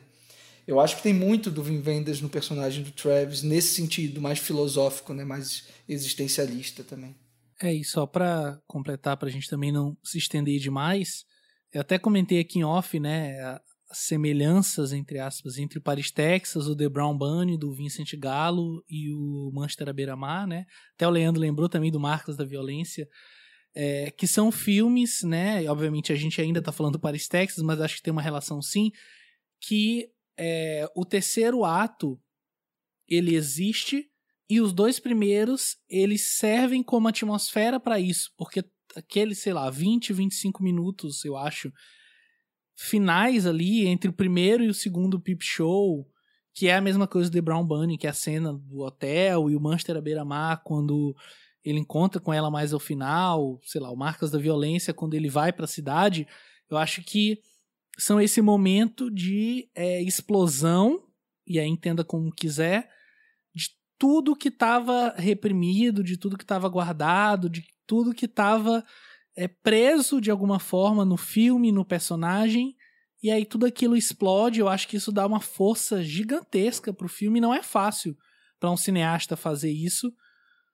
É, e eu acho que a forma como ele constrói o próprio personagem do Harry Dean Stanton e como o Harry Dean Stanton encara esse personagem, eu acho que mostra toda a força, né? E acho que vale também mencionar rapidinho a trilha que inclusive chegou a ser cogitada de ser escrita pelo Bob Dylan, mas por motivos de é, financeiros, né, obviamente não, não conseguiram, mas, né, acho que casou muito bem o resultado, que foi a trilha composta pelo Ry Coder, que espetacular, né, inclusive menção a canção Mixteca, que para mim é maravilhosa, assim, no filme. Quem é esse Ry Coder aí, Pedro? Raikuder, pô. pô, trilha, trilha absurdamente incrível. O Raikkonen ele era um desconhecido nessa época, o Vin Vendors praticamente lançou ele para o mundo, assim, né? Quer dizer, eu acho que o Paris, eu não sei até que ponto o Paris Texas foi um filme de grande sucesso de bilheteria, acho que não, mas o apesar de ter ganho Cannes e tudo mais, mas certamente a trilha sonora do filme foi muito vendida. Eu tenho, por exemplo, eu estava brincando semana passada, né, o disco aqui que eu tenho e tal. É, foi um disco nacional lançado aqui no Brasil, enfim. Então é uma trilha que foi muito difundida e os primeiros acordes daquela daquela slide guitar do, do Haikudas já coloca a gente inteiramente dentro do, daquela paisagem, né? É uma peça fundamental. É, sem, esse, sem essa pecinha, o quebra-cabeça do Paris, Texas talvez não tivesse é, sido montado, né? Com certeza. Mas a gente pode partir para o filme seguinte da pauta, que ele faz três anos depois, em 87, Asas do Desejo.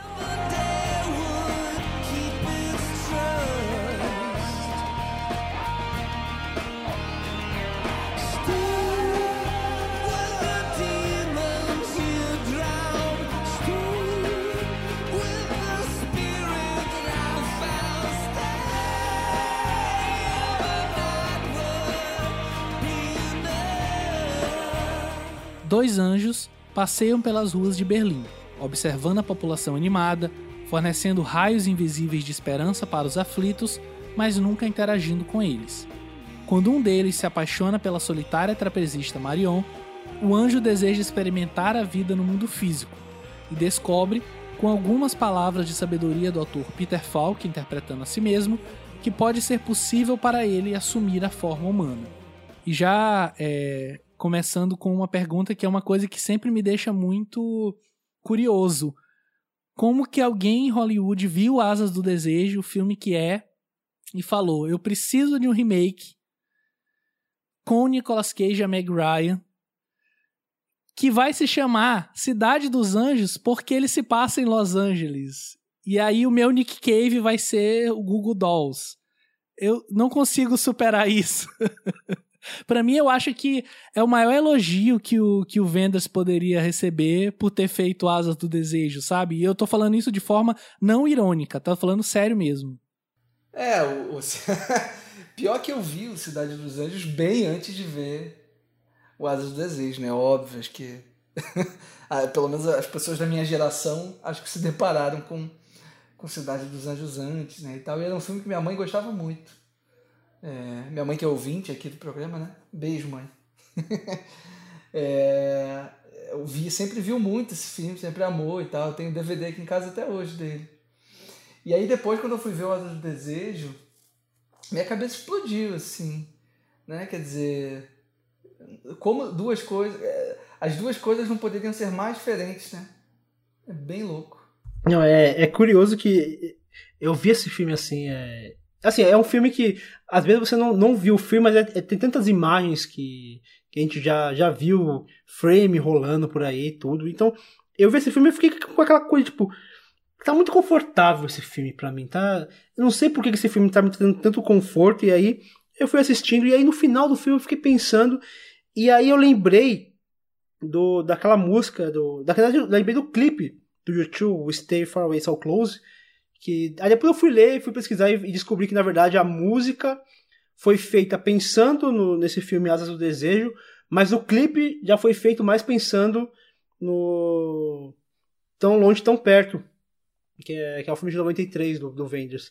Mas o clipe ele pega muito, a, a letra fala muito sobre essa questão do, do, do, anjo que se apaixona e da questão do, de, de buscar algo inacessível. Né? Ele tenta ali alcançar e não, e não alcança.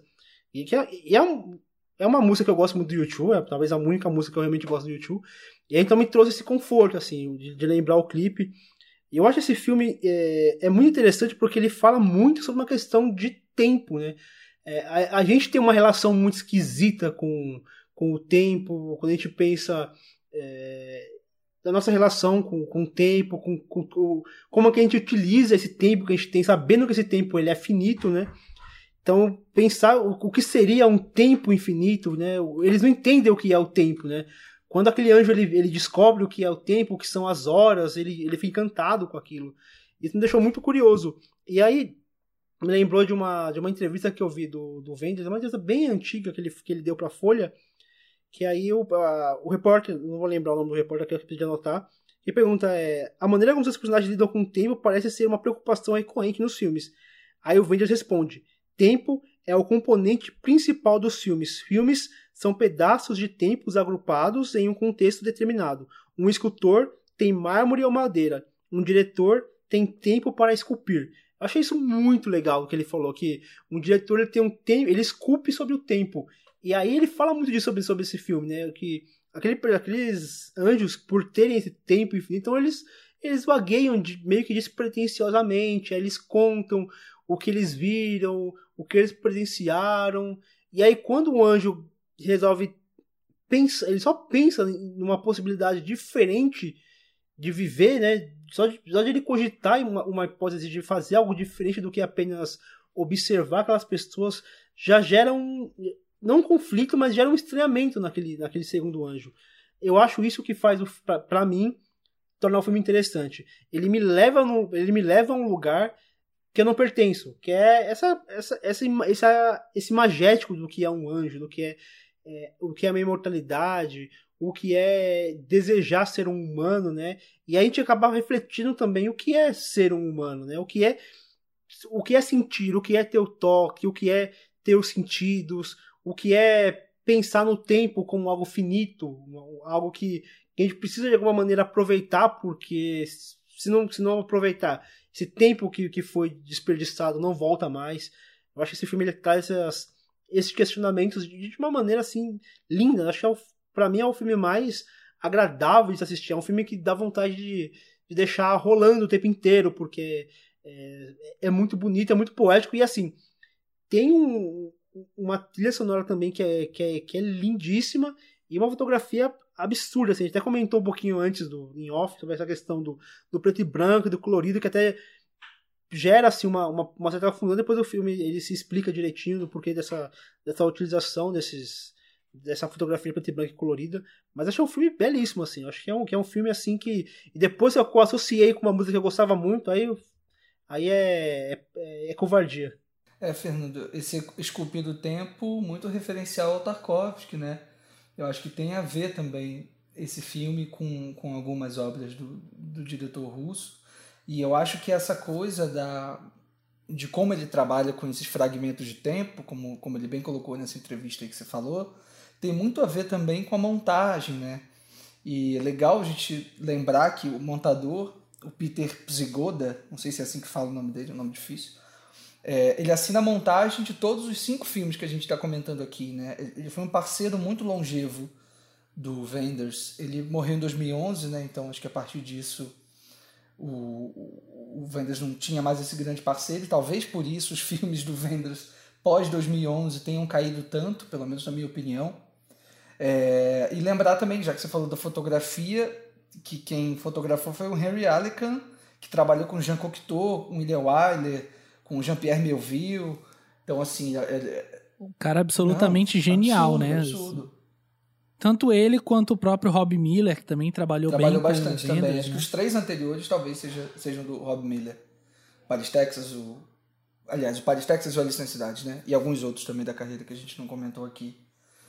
Mas eu acho que, então, essa, essa articulação da montagem, né, que, que eu falei, acho que é o mais importante aqui para o Desejo. Talvez por isso Aí eu acho que você tem razão, ô Pedro, quando você levanta isso que o Vendors falou, assim, dele ir para o set de filmagem um pouco aberto para criar ali dentro. Assim, eu acho que O Asas do Desejo é um filme bastante livre nesse sentido. Porque eu acho que ele é um filme muito construído na montagem também, né? Quer dizer, você tem a narração em voice-over ali dos anjos, né? Você tem esses fragmentos de tempo e esses fragmentos que vão do, do celestial para o humano de uma maneira muito fluida, né? É, muito aliado à fotografia também, né? Quando utiliza essa coisa do, do preto e branco do colorido. Não só quando o filme tem a ruptura, mas antes também, né? Tem momentos em que o filme... É, aquela primeira cena é, no circo, né? Tem uma hora que a câmera está filmando do alto e tá preto e branco. De repente ela vai para o chão, é, num contra-plongé e está filmando colorido, né? Ele está fazendo uma associação até bem clara é, dessa relação entre os planos, né? O plano espiritual e o plano terrestre e tal. É um filme lindo, também adoro As do Desejo. Eu assisti a primeira vez né, há muito tempo, mas aí recentemente eu, vi, eu consegui ver no cinema. Acho que foi ano passado, na Mostra de São Paulo, que eles exibiram no cinema. Foi, foi muito legal a sessão, foi muito boa. Assisti com a Juliana, foi bem legal. E aí agora revi para assistir e é impressionante, assim é, um, é aquele típico filme que quanto mais a gente assiste, mais a gente encontra questões, encontra momentos de, de genialidade mesmo, assim. É, assim. A verdade é que esse filme é um poema, né? Literal, assim, porque você pode pegar qualquer frase desse filme, qualquer texto, e ele é 100% parafraseável. Assim. Você pode citar qualquer parte desse filme que é lindo poético e faz todo sentido.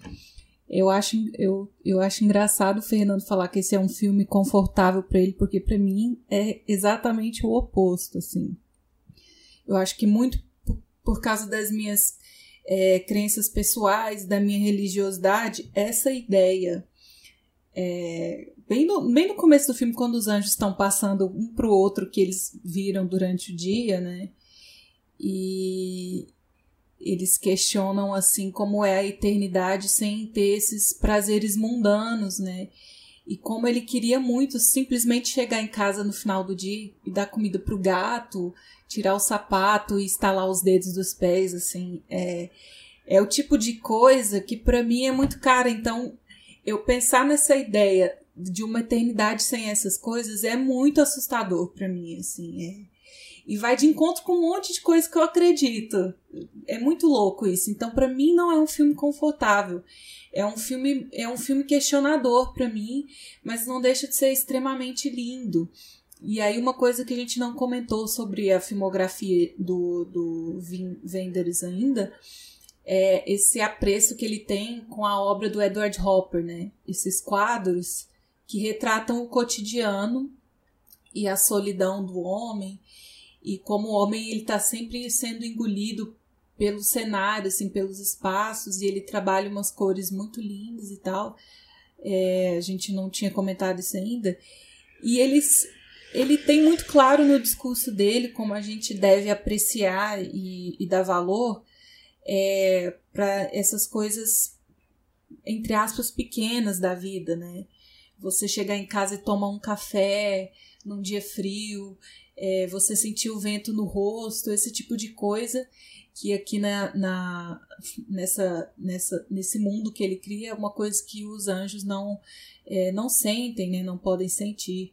Inclusive, tem um filme dele que ele vai claramente homenagear o Charles Chaplin, né, que é um, era um mestre de transformar situações cotidianas num espetáculo, né?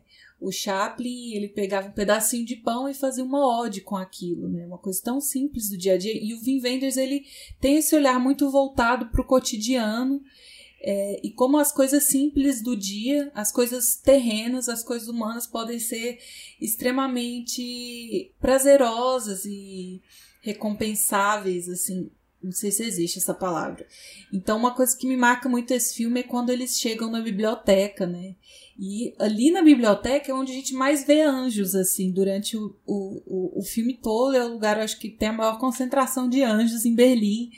E tem muito esse clima do pós-guerra, né, nesse filme, e da divisão da cidade. Ali tem o Muro de Berlim que aparece em vários momentos antes da queda, né?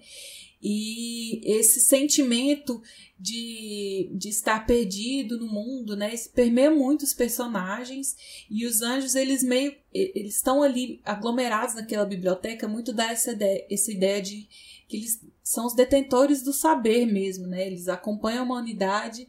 É muito interessante aquele texto em que eles falam desde de quando o homem apareceu no mundo, que eles vêm acompanhando a trajetória do homem, o período das guerras, quando o homem aprendeu a falar, então eles sabem tudo. E aí um anjo vira e fala pro outro: "Nossa, como eu queria viver com a possibilidade de achar e não de saber tudo, né?" Então, eu acho que tem muito disso nesse filme, assim, como o Vivendes ele ele aprecia isso, a possibilidade de você achar e não saber no seu sabe tudo de tudo, de você experimentar as coisas é, da vida, os pequenos prazeres, e são nesses prazeres que você encontra sentido para as coisas, né? E daí é, o anjo querer virar humano faz todo sentido, né? Querer tomar um café, querer sentir frio, sentir calor, sentir o toque das pessoas, isso é muito poético, é muito lindo. Então, uh, o diálogo final, né? Primeiro que o encontro dele com a trapezista que por, pela qual ele é apaixonado, assim, é um diálogo belíssimo, muito poético e a conclusão dele no final, né? Sobre, ele não sabe ainda que ele tá falando de amor, mas ele fala assim, cara, esse espanto completo que eu tô sentindo aqui nesse momento de me enxergar dentro de outra pessoa, de, de me sentir junto e um, e um só com outra pessoa é, é, um espanto que nenhum anjo jamais vai saber, assim, que só a gente que é ser humano vai poder sentir, né? E É, sei lá, eu, é isso que eu tiro desse filme, assim, como, como cotidiano, as coisas mais simples do, do ser humano são as coisas que podem fazer a gente feliz, né? E que os anjos não, não podem saber jamais. Então, para ele, é melhor você ter uma vida um, um, prazo um prazo curto aqui na Terra, mas vendo o mundo colorido, do que viver uma eternidade preto e branco, né? É, esse filme é lindo demais, eu, eu adoro. Ô Marina, é, o conforto que eu falo é exatamente isso que você me falou agora. Eu fiquei muito pensando sobre essa questão, quando, quando eu via é, aquilo que os anjos não tinham, e aí isso me tra... além do, da questão do de são, são imagens que me traziam esse conforto, é, eu, eu comecei a enxergar a pensando na, na, questão do filme, né? Aí vai, vai depender muito de crenças de cada um, no privilégio que nós temos de, de, de, a gente ter esse, esse. de a gente poder vivenciar isso, né? De poder vivenciar, de poder sentir, de poder ter o toque, de poder ouvir, até de poder ver mesmo, de poder enxergar esses filmes, né? De assistir esse filme per si é um, é um privilégio. Tem, achei bonito isso que você falou, Marina, é, em, em, como esse filme é, é, traz questões muito profundas para a sua própria existência, né? Sua própria é, noção religiosa de mundo e tudo também, né? Porque ele é um filme muito interessado nisso, né? Nessa. Quer dizer, é um filme sobre personagens, homens, anjos, homens que são anjos, né? Anjos que se tornaram é, homens. Então, é, é, é um filme muito, muito ambíguo nessa discussão entre o que é ser humano, né? Quer dizer, essa, essa ideia dos anjos, desse mundo é, celestial é quase uma licença poética né, para o Wenders poder é, lidar com questões muito humanas mesmo, como você bem falou. Assim. E eu acho muito bonito mesmo, muito melancólico também conhecer uma, uma Berlim tão decadente, né? É, pensando nessa coisa da guerra que você colocou também, é, a coisa do velho que passa, passeia pela cidade, pela biblioteca, na rua, que fica procurando por uma praça que ele frequentava antes da guerra, né? Essa companhia de circo que não consegue pagar as contas, que desses músicos inconformados, né? Eu acho muito esses artistas inconformados, né? E esses músicos é, nesses shows, quer dizer, você tem uma presença muito forte do Nick Cave, né? Que naquela época é, já era, um, era um, uma espécie de fenômeno pós-punk dark é, ali no, no, no, já, já nos Estados Unidos e internacionalmente conhecido. Então acho que esse filme ele agrega muita coisa para essa discussão, né? É... Ai, eu ia falar uma coisa que eu meio que me perdi aqui.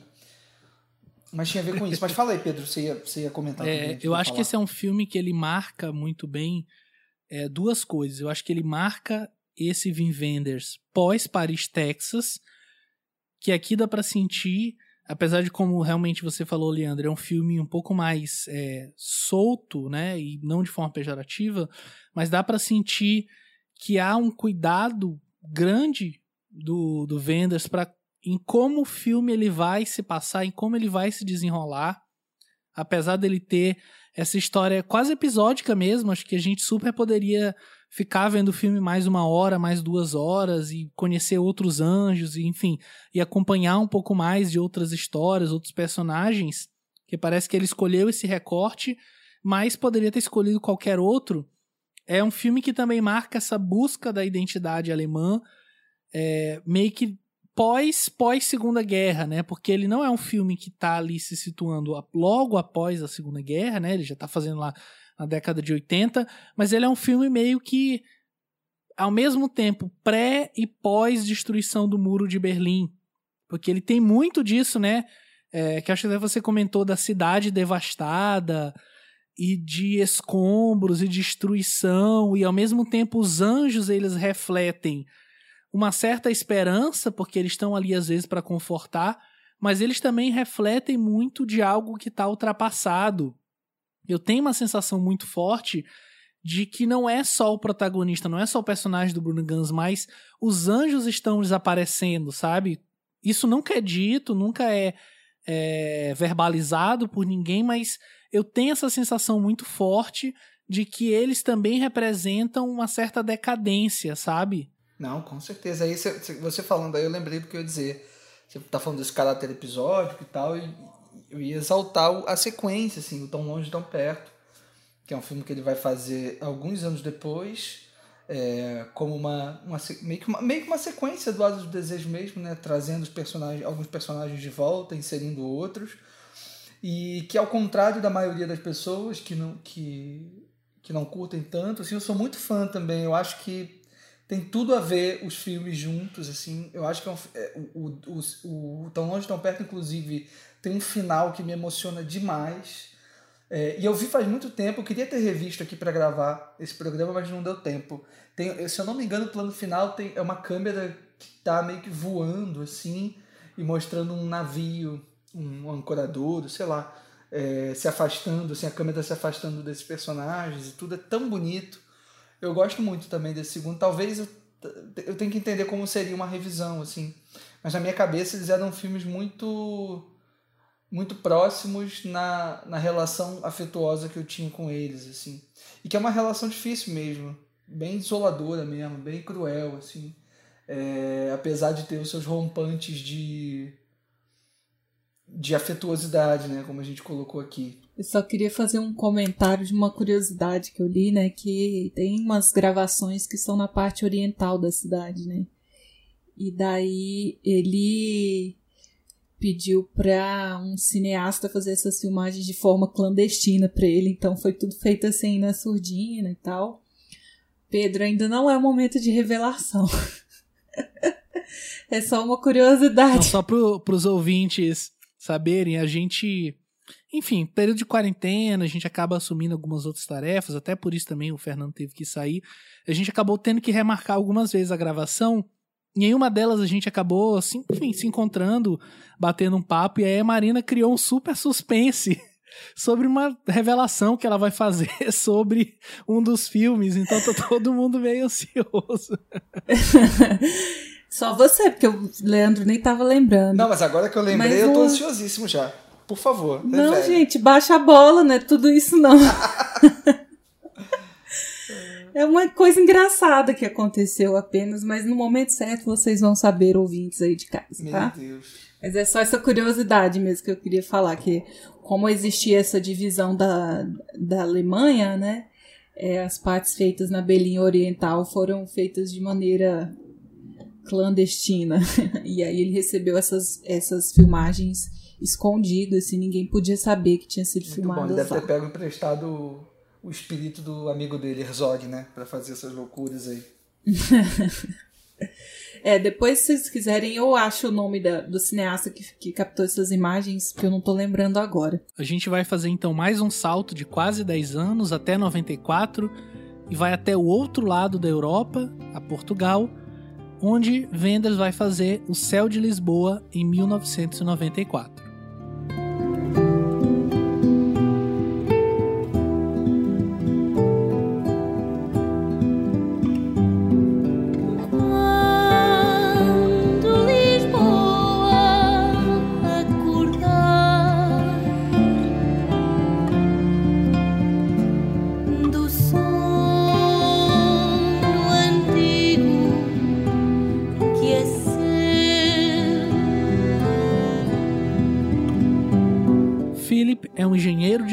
Que vai a Lisboa para ajudar seu velho amigo Friedrich a concluir seu filme.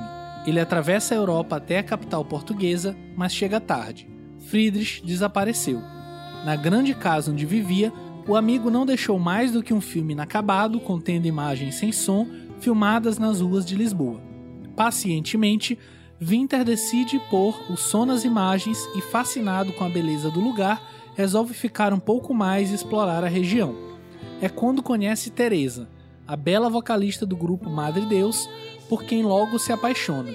Mas novas surpresas o aguardam com o repentino reaparecimento de Friedrich.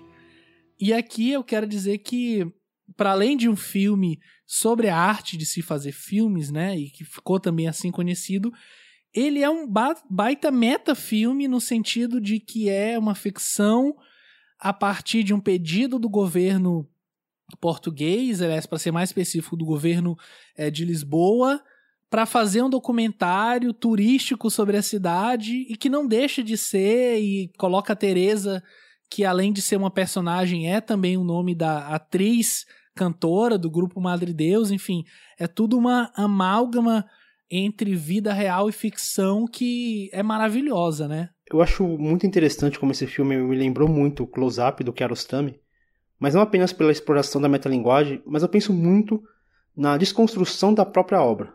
É, parece que tanto o Kiarostami quanto o Wenders eles tentam aqui desnudar a obra e cavucar tipo, cada elemento cinematográfico presente e, sei lá, não apenas os filmes específicos, mas acho que eles fazem isso como se fosse uma reflexão das suas próprias obras, do próprio cinema.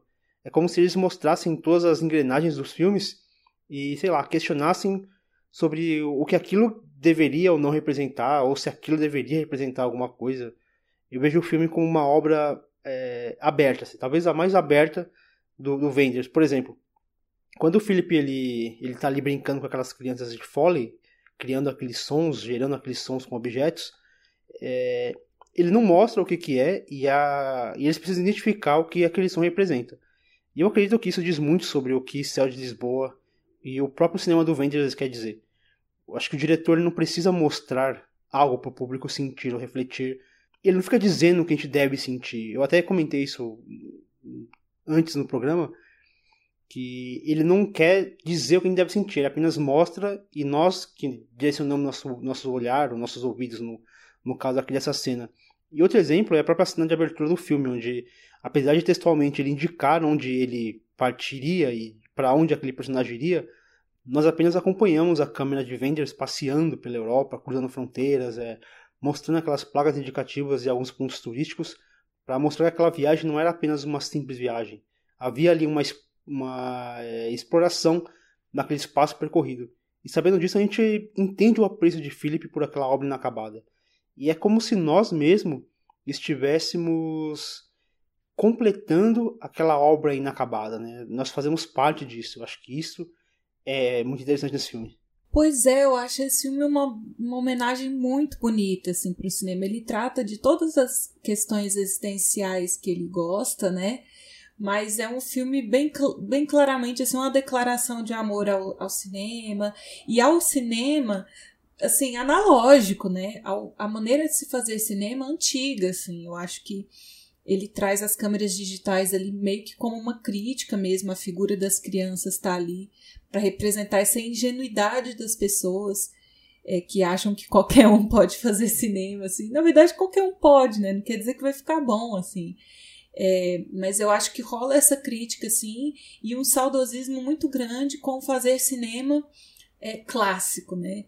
E aí ele vai homenagear, vai trazer figuras aí, até como o próprio Charlie Chaplin, que eu já falei, é, diretores portugueses e tudo mais, para fazer. É, Manuel de Oliveira interpretando o Chaplin. É, o Charlie Chaplin, que é uma cena muito bonitinha, assim.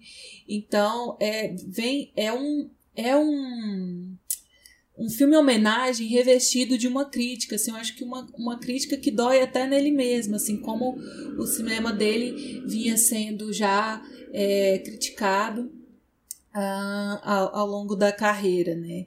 E daí eu já vi muita, muitas pessoas é, encrencadas com esse filme reclamando, porque esse é um filme que tem o seu tempo mesmo, né? Na verdade, a história, o roteiro, ele se pauta nessa expectativa de encontrar o irmão, né?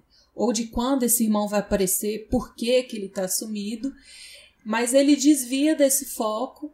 Existe uma espera muito grande, um ritmo mais lento, porque ele desvia dessa espera para um olhar contemplativo da própria cidade, né? da própria cultura. A gente já falou que ele é cosmopolita, que ele é um cidadão do mundo, né? E ele realmente, quando ele está num país, ele aprecia aquele lugar, ele a gente que vive no lugar, a gente passa por esses prédios, por essa arquitetura e aquilo vai perdendo o significado para a gente. Então, o olhar quando vem de fora, ele vem com esse vislumbre, né? Então, ele anda pelas ruas de Lisboa muito apaixonado, ele ouve a música portuguesa com o ouvido muito atento, muito apaixonado, assim. Então, eu, eu entendo as pessoas que reclamam, porque o filme tem esse, esse desvio de foco. Se você, para chegar até o final do filme, você precisava estar tá empolgado de querer saber onde está esse irmão, por que esse irmão sumiu. É, eu acho que ele está muito mais interessado nessa descoberta, nessa jornada é, do, do, do protagonista. Enquanto ele espera o irmão, o irmão uma hora vai aparecer, vamos olhar a paisagem, vamos descobrir como é essa cultura, como são esses lugares. E aí vem essa questão de novo do fazer Eles cinema. são, são amigos, né? Eles eram colaboradores frequentes. É, né? Eu falei que ele é irmão. Não, é, eu fiquei, eu fiquei me perguntando. Ah, ele não é irmão. Pô. Mas enfim, isso não invalida o comentário, é só. Não sei de onde eu tirei isso. Deixar claro mesmo. Ah, tá. Eu tô louca, então. Gente, corrigindo, não é irmão. É. É, aí. Então, aí nessa questão da jornada, né? Eu voltando para essa questão do, do cinema, o fazer de cinema mais analógico, mais antigo, aí ele meio que bate nessa tecla mostrando essa coisa metalinguística que o Pedro comentou, né? Do, do profissional ali captando o som pela cidade durante vários dias e ele fecha os olhos para escutar aqueles sons. Então, como esse fazer cinema costumava ser um processo mais demorado mesmo, não era tão, uh, não vou dizer instantâneo, mas não tinha essa urgência de filmar horas e horas numa câmera digital, então ficava captando som ali, uma coisa de cada vez e tudo mais. Então, eu vejo um olhar saudosista dele para isso, que pode ter a ver ou não com as críticas que ele recebe em relação ao próprio próprio cinema, porque ele pode muito bem é, ser refletido no, no personagem do Frederic, né? Que é esse cineasta desiludido, que acha que a imagem foi totalmente deturpada, prostituída, hoje em dia qualquer um filma para vender, para fazer propaganda, sendo que o próprio cinema é para vender, né? Isso é engraçado. E o próprio filme o próprio foi filme é encomendado é para isso, para vender Lisboa, né? É. E daí eu acho que ele chega à conclusão que ele tem no final, para mim não é tão satisfatório, né? Que ele vai, ele diz pro amigo: "Não, por mais que a imagem tenha sido prostituída, você não pode parar de buscar a beleza das imagens. A beleza tá lá, a gente tem que continuar procurando. Tá mais difícil? Tá mais difícil mas vamos em frente. Então, é, eu acho uma resolução simples assim para um problema muito complexo que ele traz. Mas para além desse problema que eu enxergo, eu acho um filme lindo, lindo, lindo, assim, desse apreciado cotidiano mesmo. Tem, tem uma coisa que muita gente critica é, o, o tanto no, no Céu de Lisboa quanto no Palermo Chute, e, e muito mais no Palermo Chute, que é justamente esse moralismo é, dele em relação ao cinema, assim. Mas eu tendo a enxergar, é, sobretudo revendo agora, que antes essas coisas não, não, eu nem me dediquei muito a pensar sobre isso, mas agora eu enxergo mais também. É, mas eu tendo a, a eu tendo a, a pensar em outras questões assim que esses dois filmes colocam que eu acho até mais importante que isso, assim.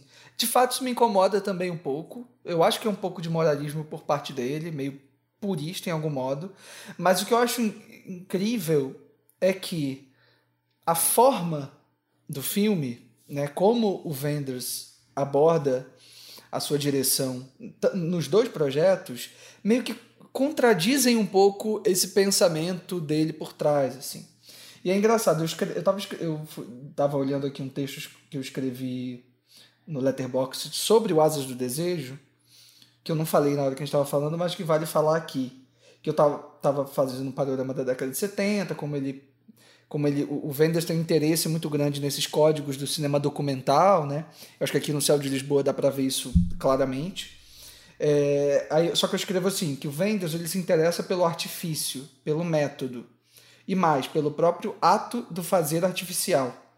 Uma obsessão até exagerada em mostrar a execução, os mecanismos, sempre revelando as artificialidades. E em seus melhores trabalhos, como é o caso deste aqui, e aí eu estava me referindo ao Asas do Desejo, preservando os mistérios. Eu acho que no Céu de Lisboa ele também está evidenciando muito essa artificialidade do, dos aparatos. Né? Eu acho que esse essa característica metalinguística que o Pedro levantou, eu acho que é fundamental para a gente entender o Céu de Lisboa. E eu acho que eu consigo embarcar o filme nessa onda, sabia? Tanto o Céu de Lisboa quanto o Palermo Shooting, assim. E aí tem uma situação muito. Enfim, tem um monólogo bonito do Manuel de Oliveira é, no filme, é, antes dele interpretar ali o Chaplin tudo, né? Tem um momento que ele está ali dando um depoimento para a gravação, assim. E aí ele está interpretando meio que ele mesmo ou um, um, um habitante local ali de Lisboa. E aí ele fala o seguinte: os artistas querem recriar o mundo como se fossem pequenos deuses. É, e aí ele complementa: quem nos garante que isso que imaginamos que passou se passou realmente? Então acho uma reflexão muito profunda do Manuel de Oliveira sobre o cinema dele e do Wim Wenders sobre o próprio filme que ele está fazendo, né? É, esse, o filme ele me impacta por esses caminhos assim e aí eu não, não, não fico muito associado ao, a esse discurso mais superficial, um pouco moralista, né? Eu nem, eu nem enxergo esse. Aqui eu não enxergo esse moralismo. Assim, no Palermo, e a gente vai falar sobre isso na hora certa, bastante. Até porque é mais explícito, talvez. Mas eu super enxergo isso que você falou. E eu acho que a questão do artifício estar evidenciado, isso para mim só cria um, um cataclisma maior em relação à própria pureza, à própria é, inocência que existe, não naquele olhar das crianças, porque é, acaba se revelando um olhar bem viciado no sentido da filmagem, mas no olhar que o protagonista tem para com a Teresa ou para com a própria cidade de Lisboa, ou até mesmo para com a feitura do cinema. Acho que essa cena do Manuel de Oliveira para mim é maravilhosa, assim. Acho que só o fato dele estar ali, sabe, dele ter topado fazer parte daquilo, é incrível para mim. E depois o diálogo, aliás, eu não lembro se é depois ou um pouco antes o diálogo que o protagonista tem com Friedrich na, na cinemateca pessoal dele, né, que é no galpão que ele tá ali guardando os filmes que as crianças filmaram para ele.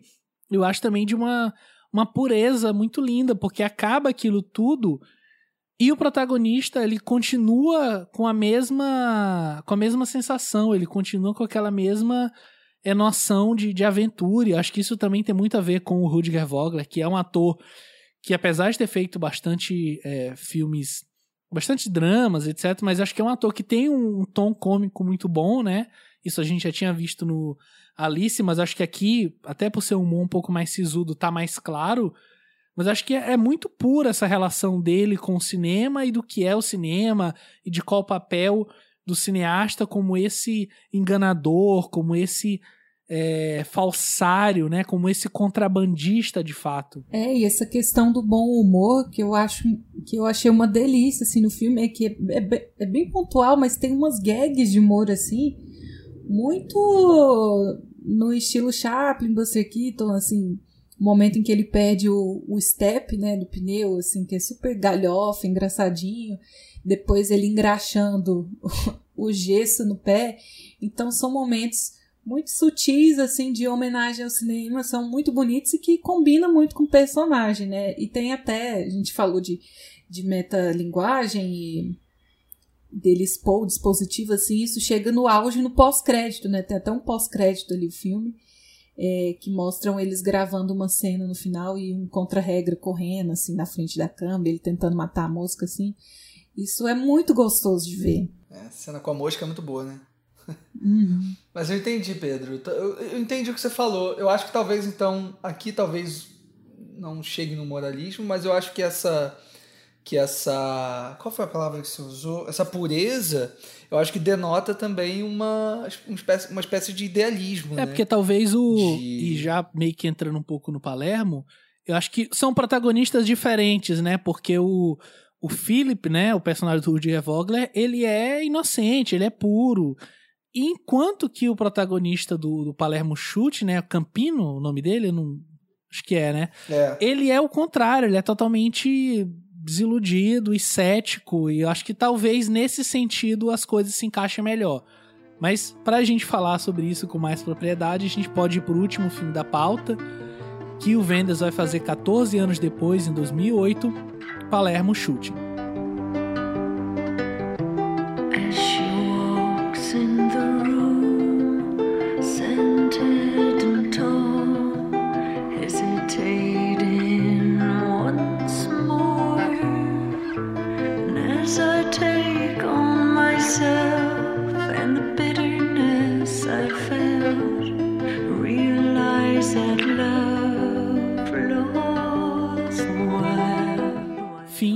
Fotógrafo alemão que viaja para Palermo, na Itália, e passa a presenciar situações apavorantes e a viver uma vida cheia de adrenalina, a qual quase o leva à morte. No entanto, ele acaba se aproximando de Flávia, uma restauradora de arte, que o faz ficar pela cidade. E aí aqui acho que a gente pode continuar esse debate sobre esse moralismo. É, acho que tem tudo a ver, né? Porque aqui, mais uma vez, ele vai estar tá fazendo. E aqui, assim. E eu reitero um pouco o que eu digo, assim, tanto no céu de Lisboa quanto aqui. É engraçado a forma como ele, como ele utiliza os aparatos cinematográficos, né? quer dizer, no caso, como ele aborda a fotografia digital aqui no Palermo Shooting, acho que aqui fica muito evidente porque tem um personagem que é um fotógrafo, né? E, um que fo... fala isso, né? É, não, é, ele verbaliza tudo isso, né? Tanto o próprio fim, quanto nas ações dele, quanto naquela, naquela, naquele diálogo final com a morte, né? Inter, interpretada pelo Dennis Hopper, né? Que, e aliás, eu acho uma sacada genial, né? Colocar o Dennis Hopper para interpretar a morte. Sim, sim.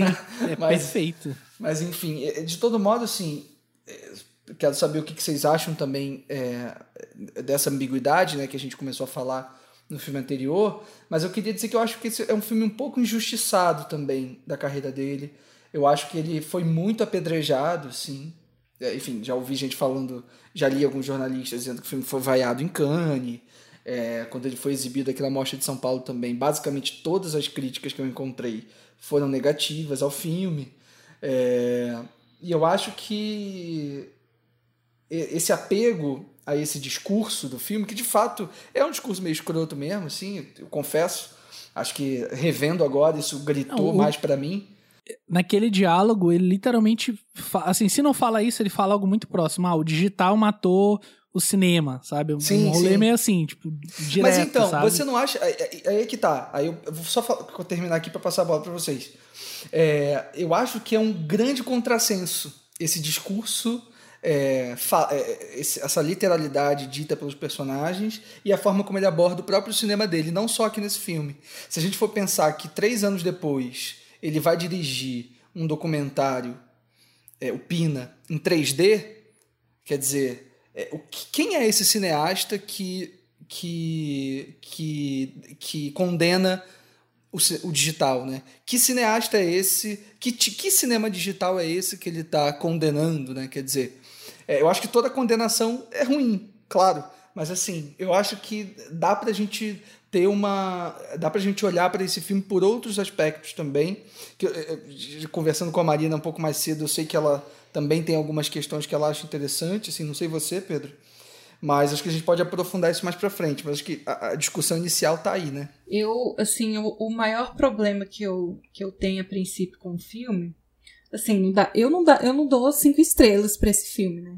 Eu acho que ele é um filme muito malhado, assim, mesmo as pessoas não dão nem chance para ele. É, mas tem coisas boas no filme. Só que o maior problema que eu tenho com ele é a questão é, do texto mesmo, do roteiro. Porque a premissa é muito interessante. É um filme em que ele teve essa ambição de homenagear o Bergman, né, o sétimo selo. Ele quis homenagear é, diretores que ele, que ele apreciava muito. Então a premissa é interessante, né, de ter essa conversa com a morte e de a partir de uma experiência com a morte você enxergar a vida de outra forma. A própria questão surreal, assim, meio Buñuel, né, dos sonhos. É... E esse mundo particular dos sonhos, né, é tudo muito interessante. Só que eu acho que quando os, os personagens verbalizam, tudo soa muito galhofa, assim, sabe? Parece que perde o peso daquilo que ele pretendia. É... Então, assim, eu acho a premissa do filme muito interessante. E acho que ele. Uma coisa que definitivamente ele não abandona nesse filme é o cuidado com a fotografia, por exemplo. Assim, a gente vê uma diferença é, de atmosfera muito grande entre os. entre o entre os dois países, né? Entre a, a cidade dele na Alemanha e Palermo, ali no sul da Itália, assim, a gente vê a paleta de cores mudar, a iluminação muda de maneira muito drástica, assim, assim como existe essa, essa diferença gritante entre a realidade e muito dos sonhos. Eu gosto da fotografia no mundo dos sonhos, ele tem um que muito teatral assim, até na própria movimentação de câmera, nos travelings e tal. É, então, essa crítica que ele faz assim do digital que matou o cinema e tudo mais é um é uma contradição do próprio protagonista, né? Porque a gente vê ali numa das primeiras cenas do filme, né, que ele vai ele tá falando com a equipe dele de edição lá e ele quer uma fotografia do céu e ele cria uma que é até de São Paulo, uma... né? Ele, ele fala, é, ah, São Paulo tem que ter do isso, MASP, isso. né? E assim, ele cria uma coisa surreal com a foto. Ele, não, a foto, num terço da foto vai ser o pôr do sol, e aí aqui vai ser uma. Um, um, nessa parte da foto, o céu vai ter umas nuvens e tal, e a transição entre eles vai ser um céu estrelado e tudo mais. Então ele mesmo está fazendo essa manipulação é, na foto, querendo ou não, ele está vendendo uma mentira ali. Então, por que que ele seria tão moralista em relação à fotografia se isso é o que ele faz, né? É, e depois ele até é a própria modelo que pede para ele refazer o, o shooting e tudo mais. Então eu acho que o ponto de partida é muito interessante. Só que eu acho que conforme o filme vai, vai acontecendo, ele não consegue combinar bem essas ideias. Eu acho que o próprio romance que acontece no filme, ele acontece de uma forma, não acontece de forma orgânica. É, eu não sei o que aconteceu assim para as ideias não se desenvolverem tão, tão, tão bem. Parece que tudo aquilo que estava piscando na tela, sabe? Meio que a fotografia no quadro, sabe? Em campo, aquilo foi abandonado a partir ali, sei lá, da primeira hora, primeira uma hora e meia em prol desse romance que é quase uma historinha em três atos, sabe? Aí eles se conhecem, eles se separam. É meio que isso, assim. Se você uhum. tirar o personagem do Dennis Hopper dessa equação, é um filminho, sabe, básico. Enquanto que no é. começo ele tinha muito mais a dizer. Eu sinto isso. O começo ele vem forte, Sim. porque ele vai. Ele vai nisso, assim. Ele tem a, a, cena do carro, inclusive, né? Que depois é revelado que foi quando ele conheceu a morte a primeira vez. Eu acho a cena o muito boa. Encontro, né? Ele dirigindo é. e bota a câmera ali pra pegar um 360 de, de onde ele tá. E quase tem um acidente. Para mim, essa primeira parte toda ela tem um impacto bom. Mas depois ela vai, vai se diluindo, se diluindo, se diluindo. E aí aposta muito no diálogo. Na atuação, no confronto que, com a morte. É, né? nesse confronto, no diálogo. E, sei lá, se você tava apostando no poder imagético, que as imagens falassem, sabe? É, eu acho que é bem para homenagear o sétimo selo mesmo, dessa questão da, da morte, ter vários encontros é, com a pessoa tentando alcançar ela de alguma forma, assim. Então, tem alguns, algumas sequências de sonho, assim, que eu acho muito interessantes, a maneira como ele dirige, fotografa, é, mas são momentos pontuais que não, que não amarram o filme como todo, assim. No final, a experiência, é, como eu posso dizer assim, o saldo que eu tenho da experiência como todo, ele não é tão positivo, assim. E, e, eu acredito, sei, aí é aquela discussão que a gente sempre tem, inclusive que o Fernando sempre fala, né? Não é sobre o filme que é, eu queria que tivesse, eu não estou querendo aqui dizer como ele deveria ter filmado, mas eu acho que o ponto de partida do filme é muito interessante, muito bom, só que ele vai me perdendo com a inserção dessas outras coisas, assim, durante o filme. É, mas é um filme que eu ainda vejo muita beleza, muito, muito apura estética, assim, muito cuidado com é, com a fotografia, com a direção. Esse filme me deixou, sei lá, confuso, assim, durante toda a exibição. Acho que tinha momento ali de brilho, como aquela conversa sobre existir uma última vez para tudo. Aquele personagem ele pergunta pro protagonista se ele já se perguntou quando foi a última vez que sua mãe, no caso uma mãe falecida, viu a sua casa ou foi ao cabeleireiro. E eu fiquei por muito tempo pensando nisso, sobre últimas, sobre as últimas vezes, né? E agora fiquei pensando mais ainda sobre essa questão é, depois da morte do Ennio Morricone, onde ele deixou ali uma, uma última obra, né, podemos dizer assim, que é uma carta linda que ele escreveu. E aí eu fiquei pensando muito sobre essa questão da finitude da vida, algo que a gente até comentou um pouquinho sobre em Asas do Desejo. Porém me incomoda demais a forma como o Wenders utiliza, por exemplo, a trilha sonora, com músicas que são tão boas assim, mas que me, me soam como um coito interrompido, que ele é cortado assim do nada quando o protagonista ele tira os fones de ouvido. E eu, sei lá, me indigna, assim, ver uma trilha tão boa se limitar aos ouvidos do personagem, assim, se limitar aos fones de ouvido do personagem, principalmente quando tem Porthead na, na trilha, assim.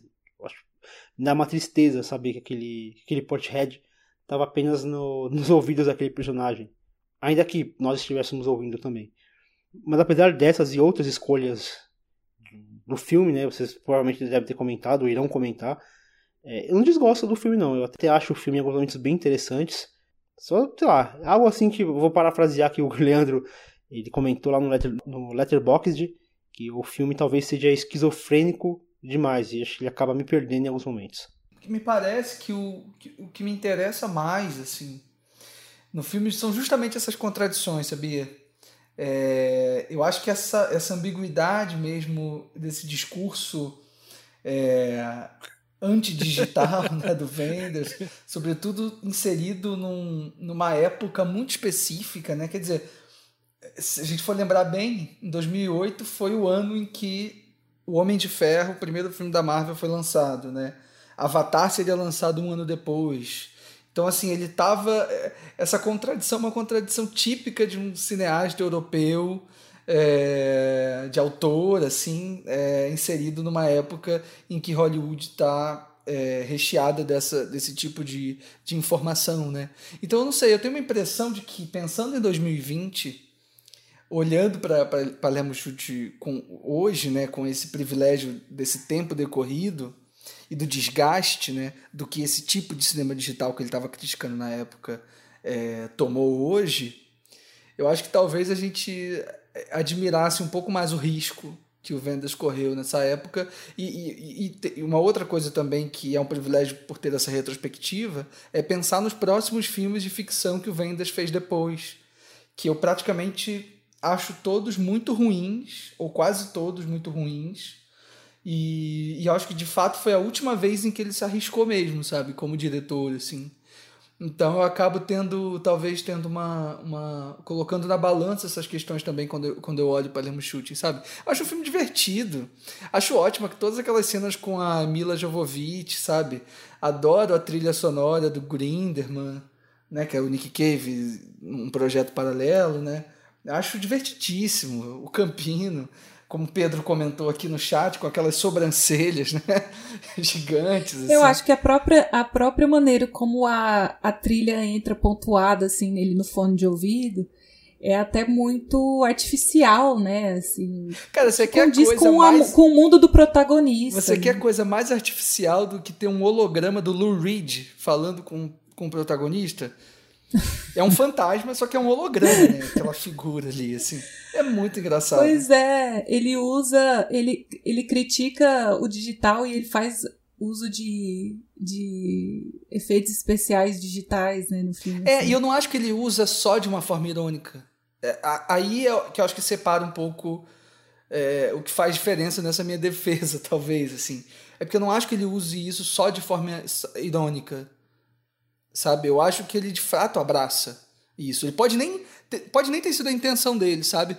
Mas eu acho que dentro da articulação do filme e pelo menos dentro da, da minha noção de percepção, é, eu, eu, eu acho que as coisas são sérias, assim.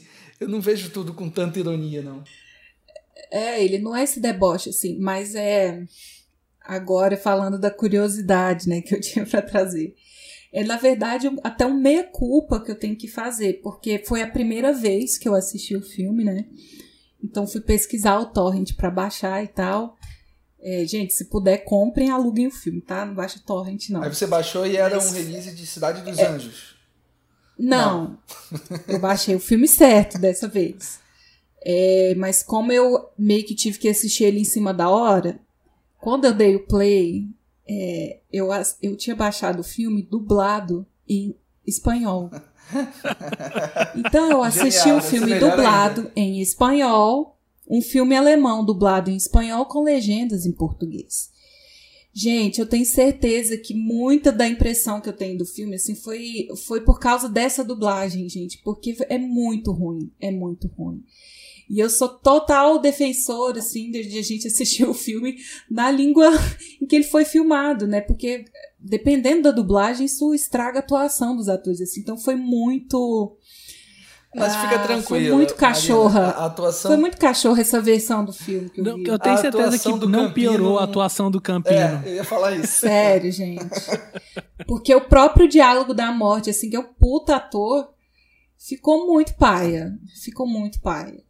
Então, talvez assistindo depois na, em alemão, italiano, do jeito que tem que ser, é, a minha impressão do filme melhor, porque piorou muito a minha percepção em relação às próprias atuações, assim. Mas um filme como todo, é, eu acho que eu tô na onda do Leandro, assim, dá para se divertir assistindo.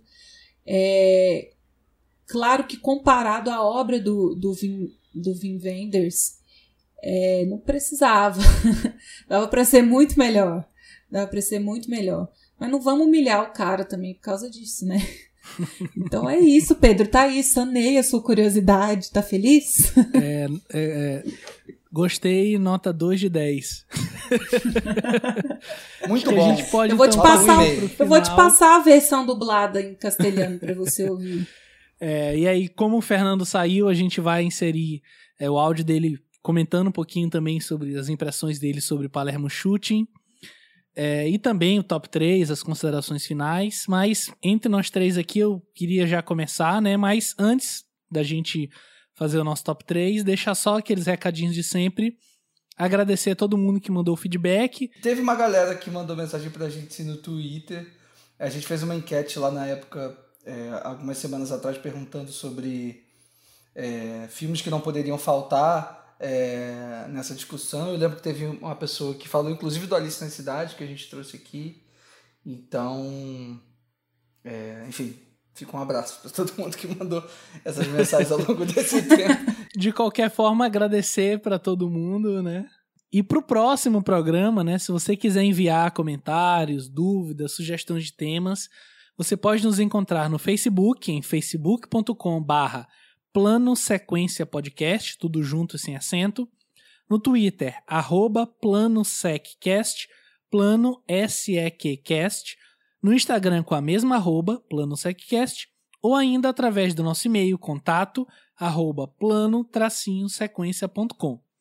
E se você ouve a gente e quer nos ajudar a atingir um público maior, avalie o nosso podcast, seja no iTunes, seja em qualquer plataforma que você ouça, para que a gente possa ter mais visibilidade. Não custa nada e é uma forma de você ajudar e incentivar a gente a continuar produzindo esse conteúdo.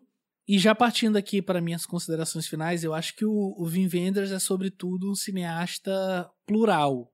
Para além dele ser prolífico, e aliás, ele não é prolífico por ser, de fato, ele é por ter muito a contar, muito a dizer e muito a contribuir para o cinema.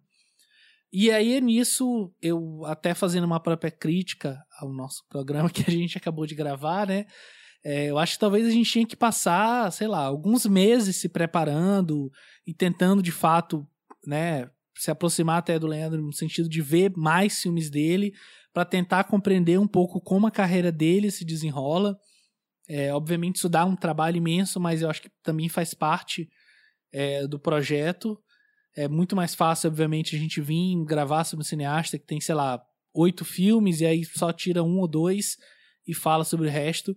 Mas acho que compreender o Wim Wenders é um pouco compreender também esse cinema contemporâneo e ao mesmo tempo é quase pós-moderno, sabe? É meio que tentar é, encontrar esse espaço entre esse cinema que surge ali nos anos 60, 70 e que perdura até hoje. E é um cinema que muitos cineastas que são contemporâneos do Wenders, alguns que até já faleceram, outros que continuam em atividade, ainda tem um trabalho para conseguir encontrar um lugar, sabe?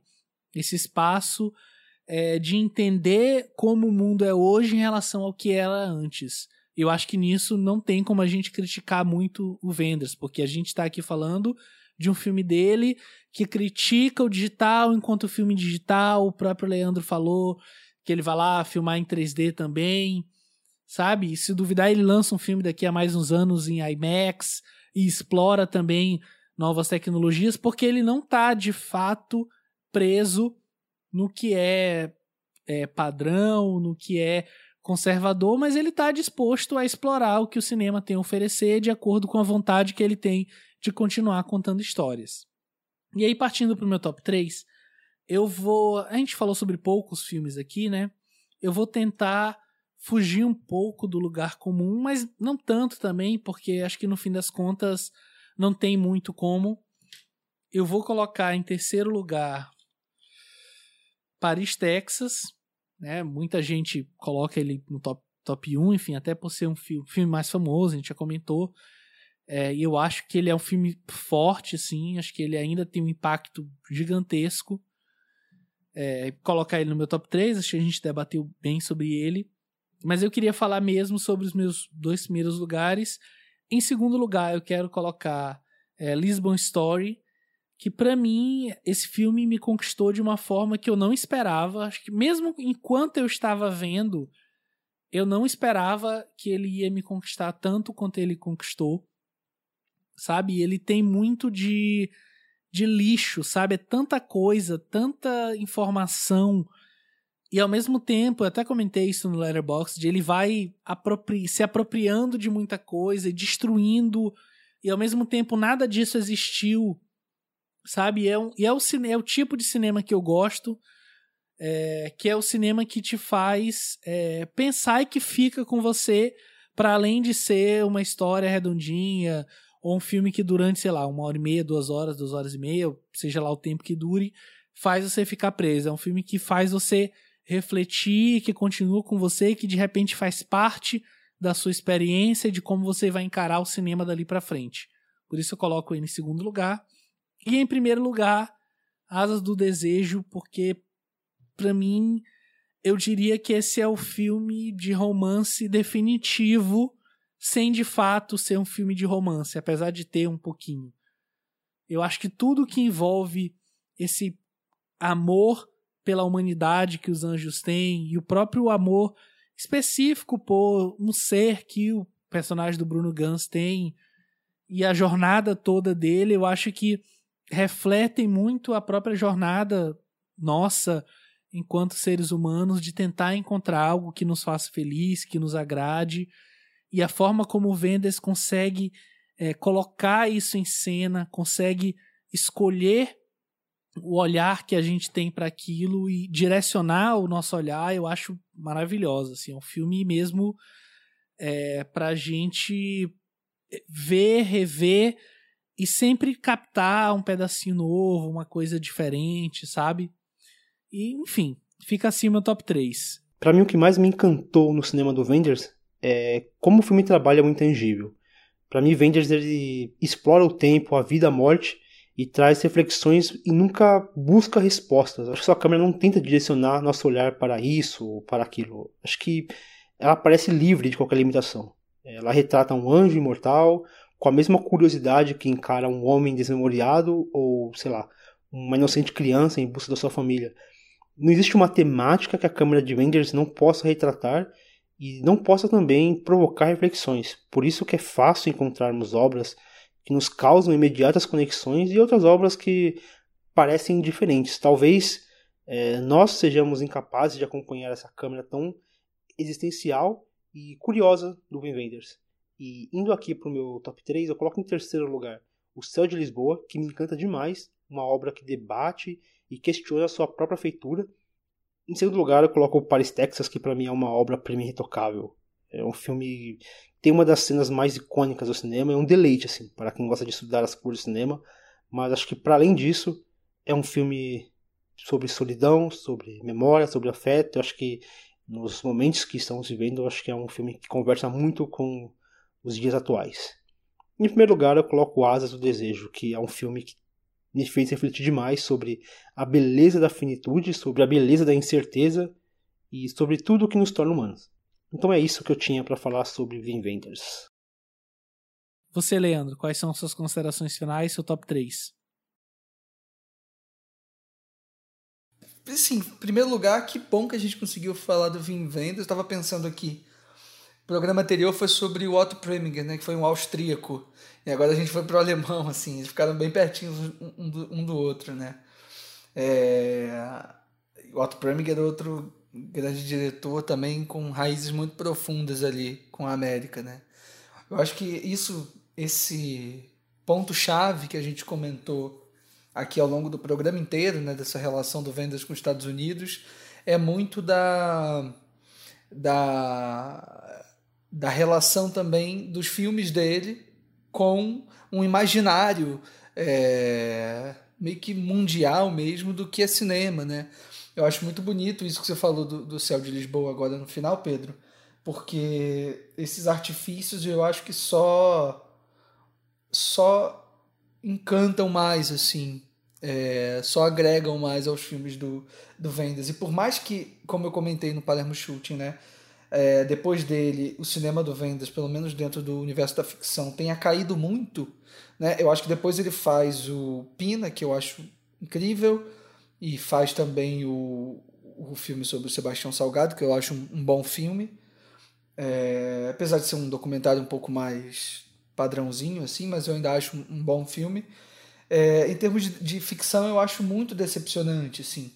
É, a gente optou aqui por essa por essa pauta meio que para tentar passar um pouco pelas décadas também, né? Porque como o Vivendas começou a filmar lá na década de 70 e filma até hoje, a gente tentou pegar um pouquinho de cada um, só que a gente acabou parando no Palermo Shoot em 2008, né? Então depois disso ele ainda fez mais deixa eu ver aqui, acho que um, dois, três filmes de ficção, né? Depois do Palermo Shooting e um, dois, três documentários, pelo menos. Então, é uma pena que a gente não pôde pegar um desses últimos exemplos para conversar. O último filme de ficção que ele lançou, que é o Submergency, eu não lembro exatamente qual é a, tradução aqui, mas é um filme com Alicia Vikander. Eu acho que é, acho que é Submersos Oi? mesmo. Submerso, né? Eu acho que é, é Submersos é. mesmo. Eu acho que é que é um filme que eu nem acho tão ruim, não, assim, para também não, não bater demais. Mas é um filme com James McAvoy, com Alicia Vikander, que é um filme que tem, tem aí os seus interesses. Assim. Não, é, é Submersão, só para corrigir. É Submersão. Submersão o nome do filme tá. em português. Que é um filme que. Isso. É engraçado, esses últimos três filmes eu lembro de ter visto. Sei lá, esses últimos dez anos do Vendas eu assisti todos os filmes no cinema. E esse, esse Submersão, ele é um filme que o Vendas ele queria ter filmado em 3D, mas não conseguiu, por exemplo. É, então é isso, né? Mais uma vez, é um, é um cara muito inquieto é, com o seu cinema, mas é uma pena que nesses três últimos filmes esse, ele não tenha corrido tantos riscos assim. É, ou não tenha sido bem sucedido com eles, pelo menos da minha visão, assim. E, e só para fazer um comentário pontual antes de, de entrar para o top 3, que eu assisti esse último documentário dele, que é, um, que é um filme que ele faz sobre o Papa Francisco, e é é. Eu não sei se vocês viram, assim, mas é muito triste assistir esse filme, cara. Porque é muito decepcionante. É, sobretudo por um cara que tem essa trajetória no documentário, sabe? Não é um cara que tá fazendo um documentário é, de orelha, entendeu? Ele é um cara que sabe fazer. Quem viu Pina, quem viu Buena Vista Social Club, quem viu o, o, o Tóquio Gá sobre o Ozu, sabe que ele. Tóquio Gá. Né? Sabe que ele, que ele é bom em fazer o documentário também. Mas assim, é triste esse documentário para Francisco. Assim. Se vocês quiserem assistir pela curiosidade, sigam adiante, mas é absurdamente triste. assim O quão genérico e.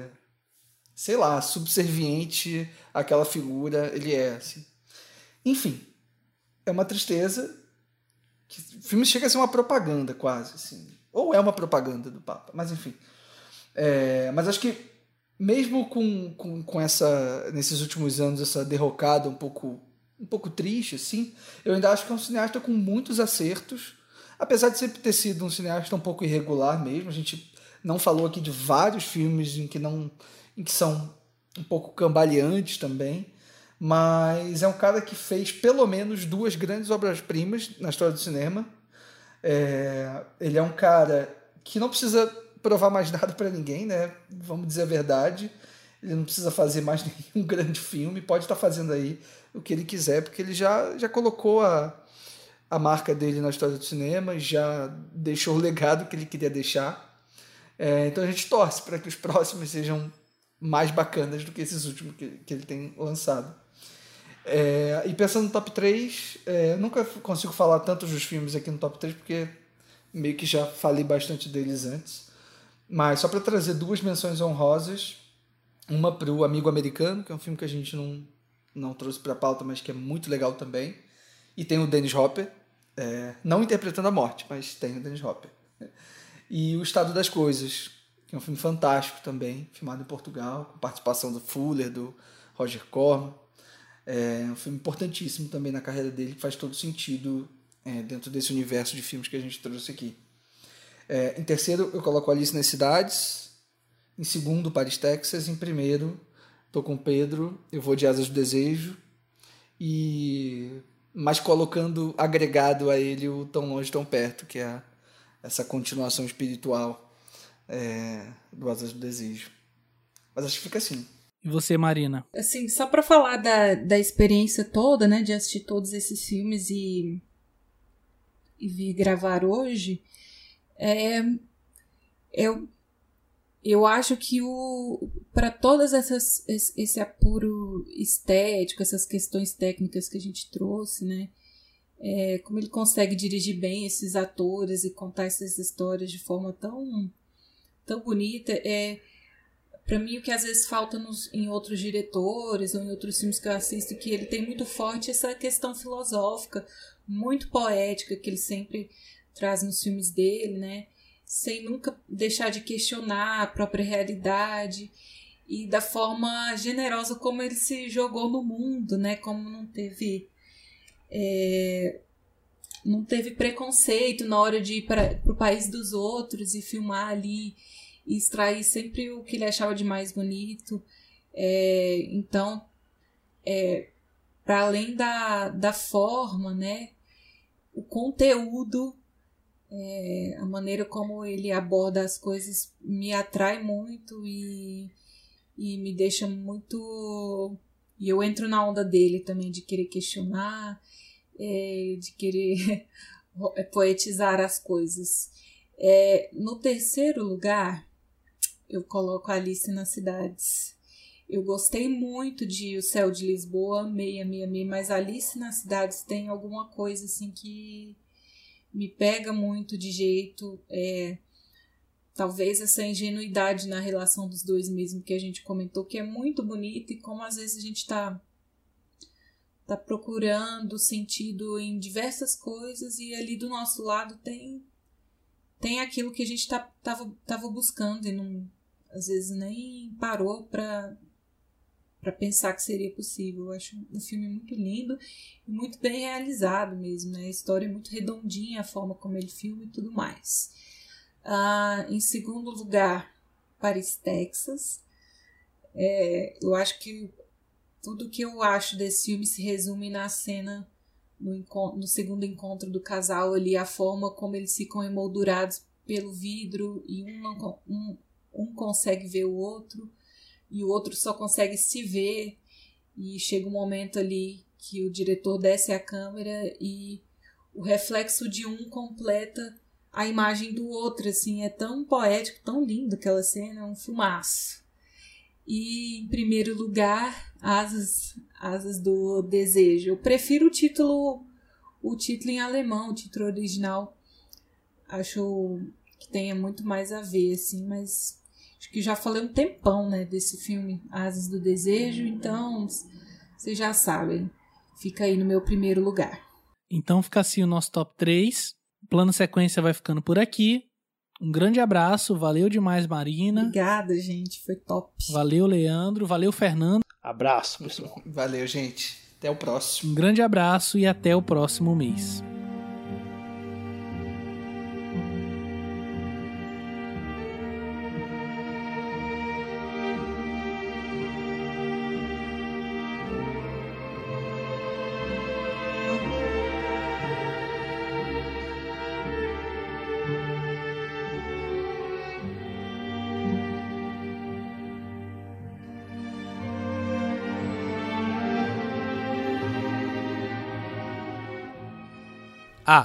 E atenção! Reserve seu fone de ouvido para o próximo mês, pois falaremos sobre as irmãs cineastas Lily e Lana Wachowski.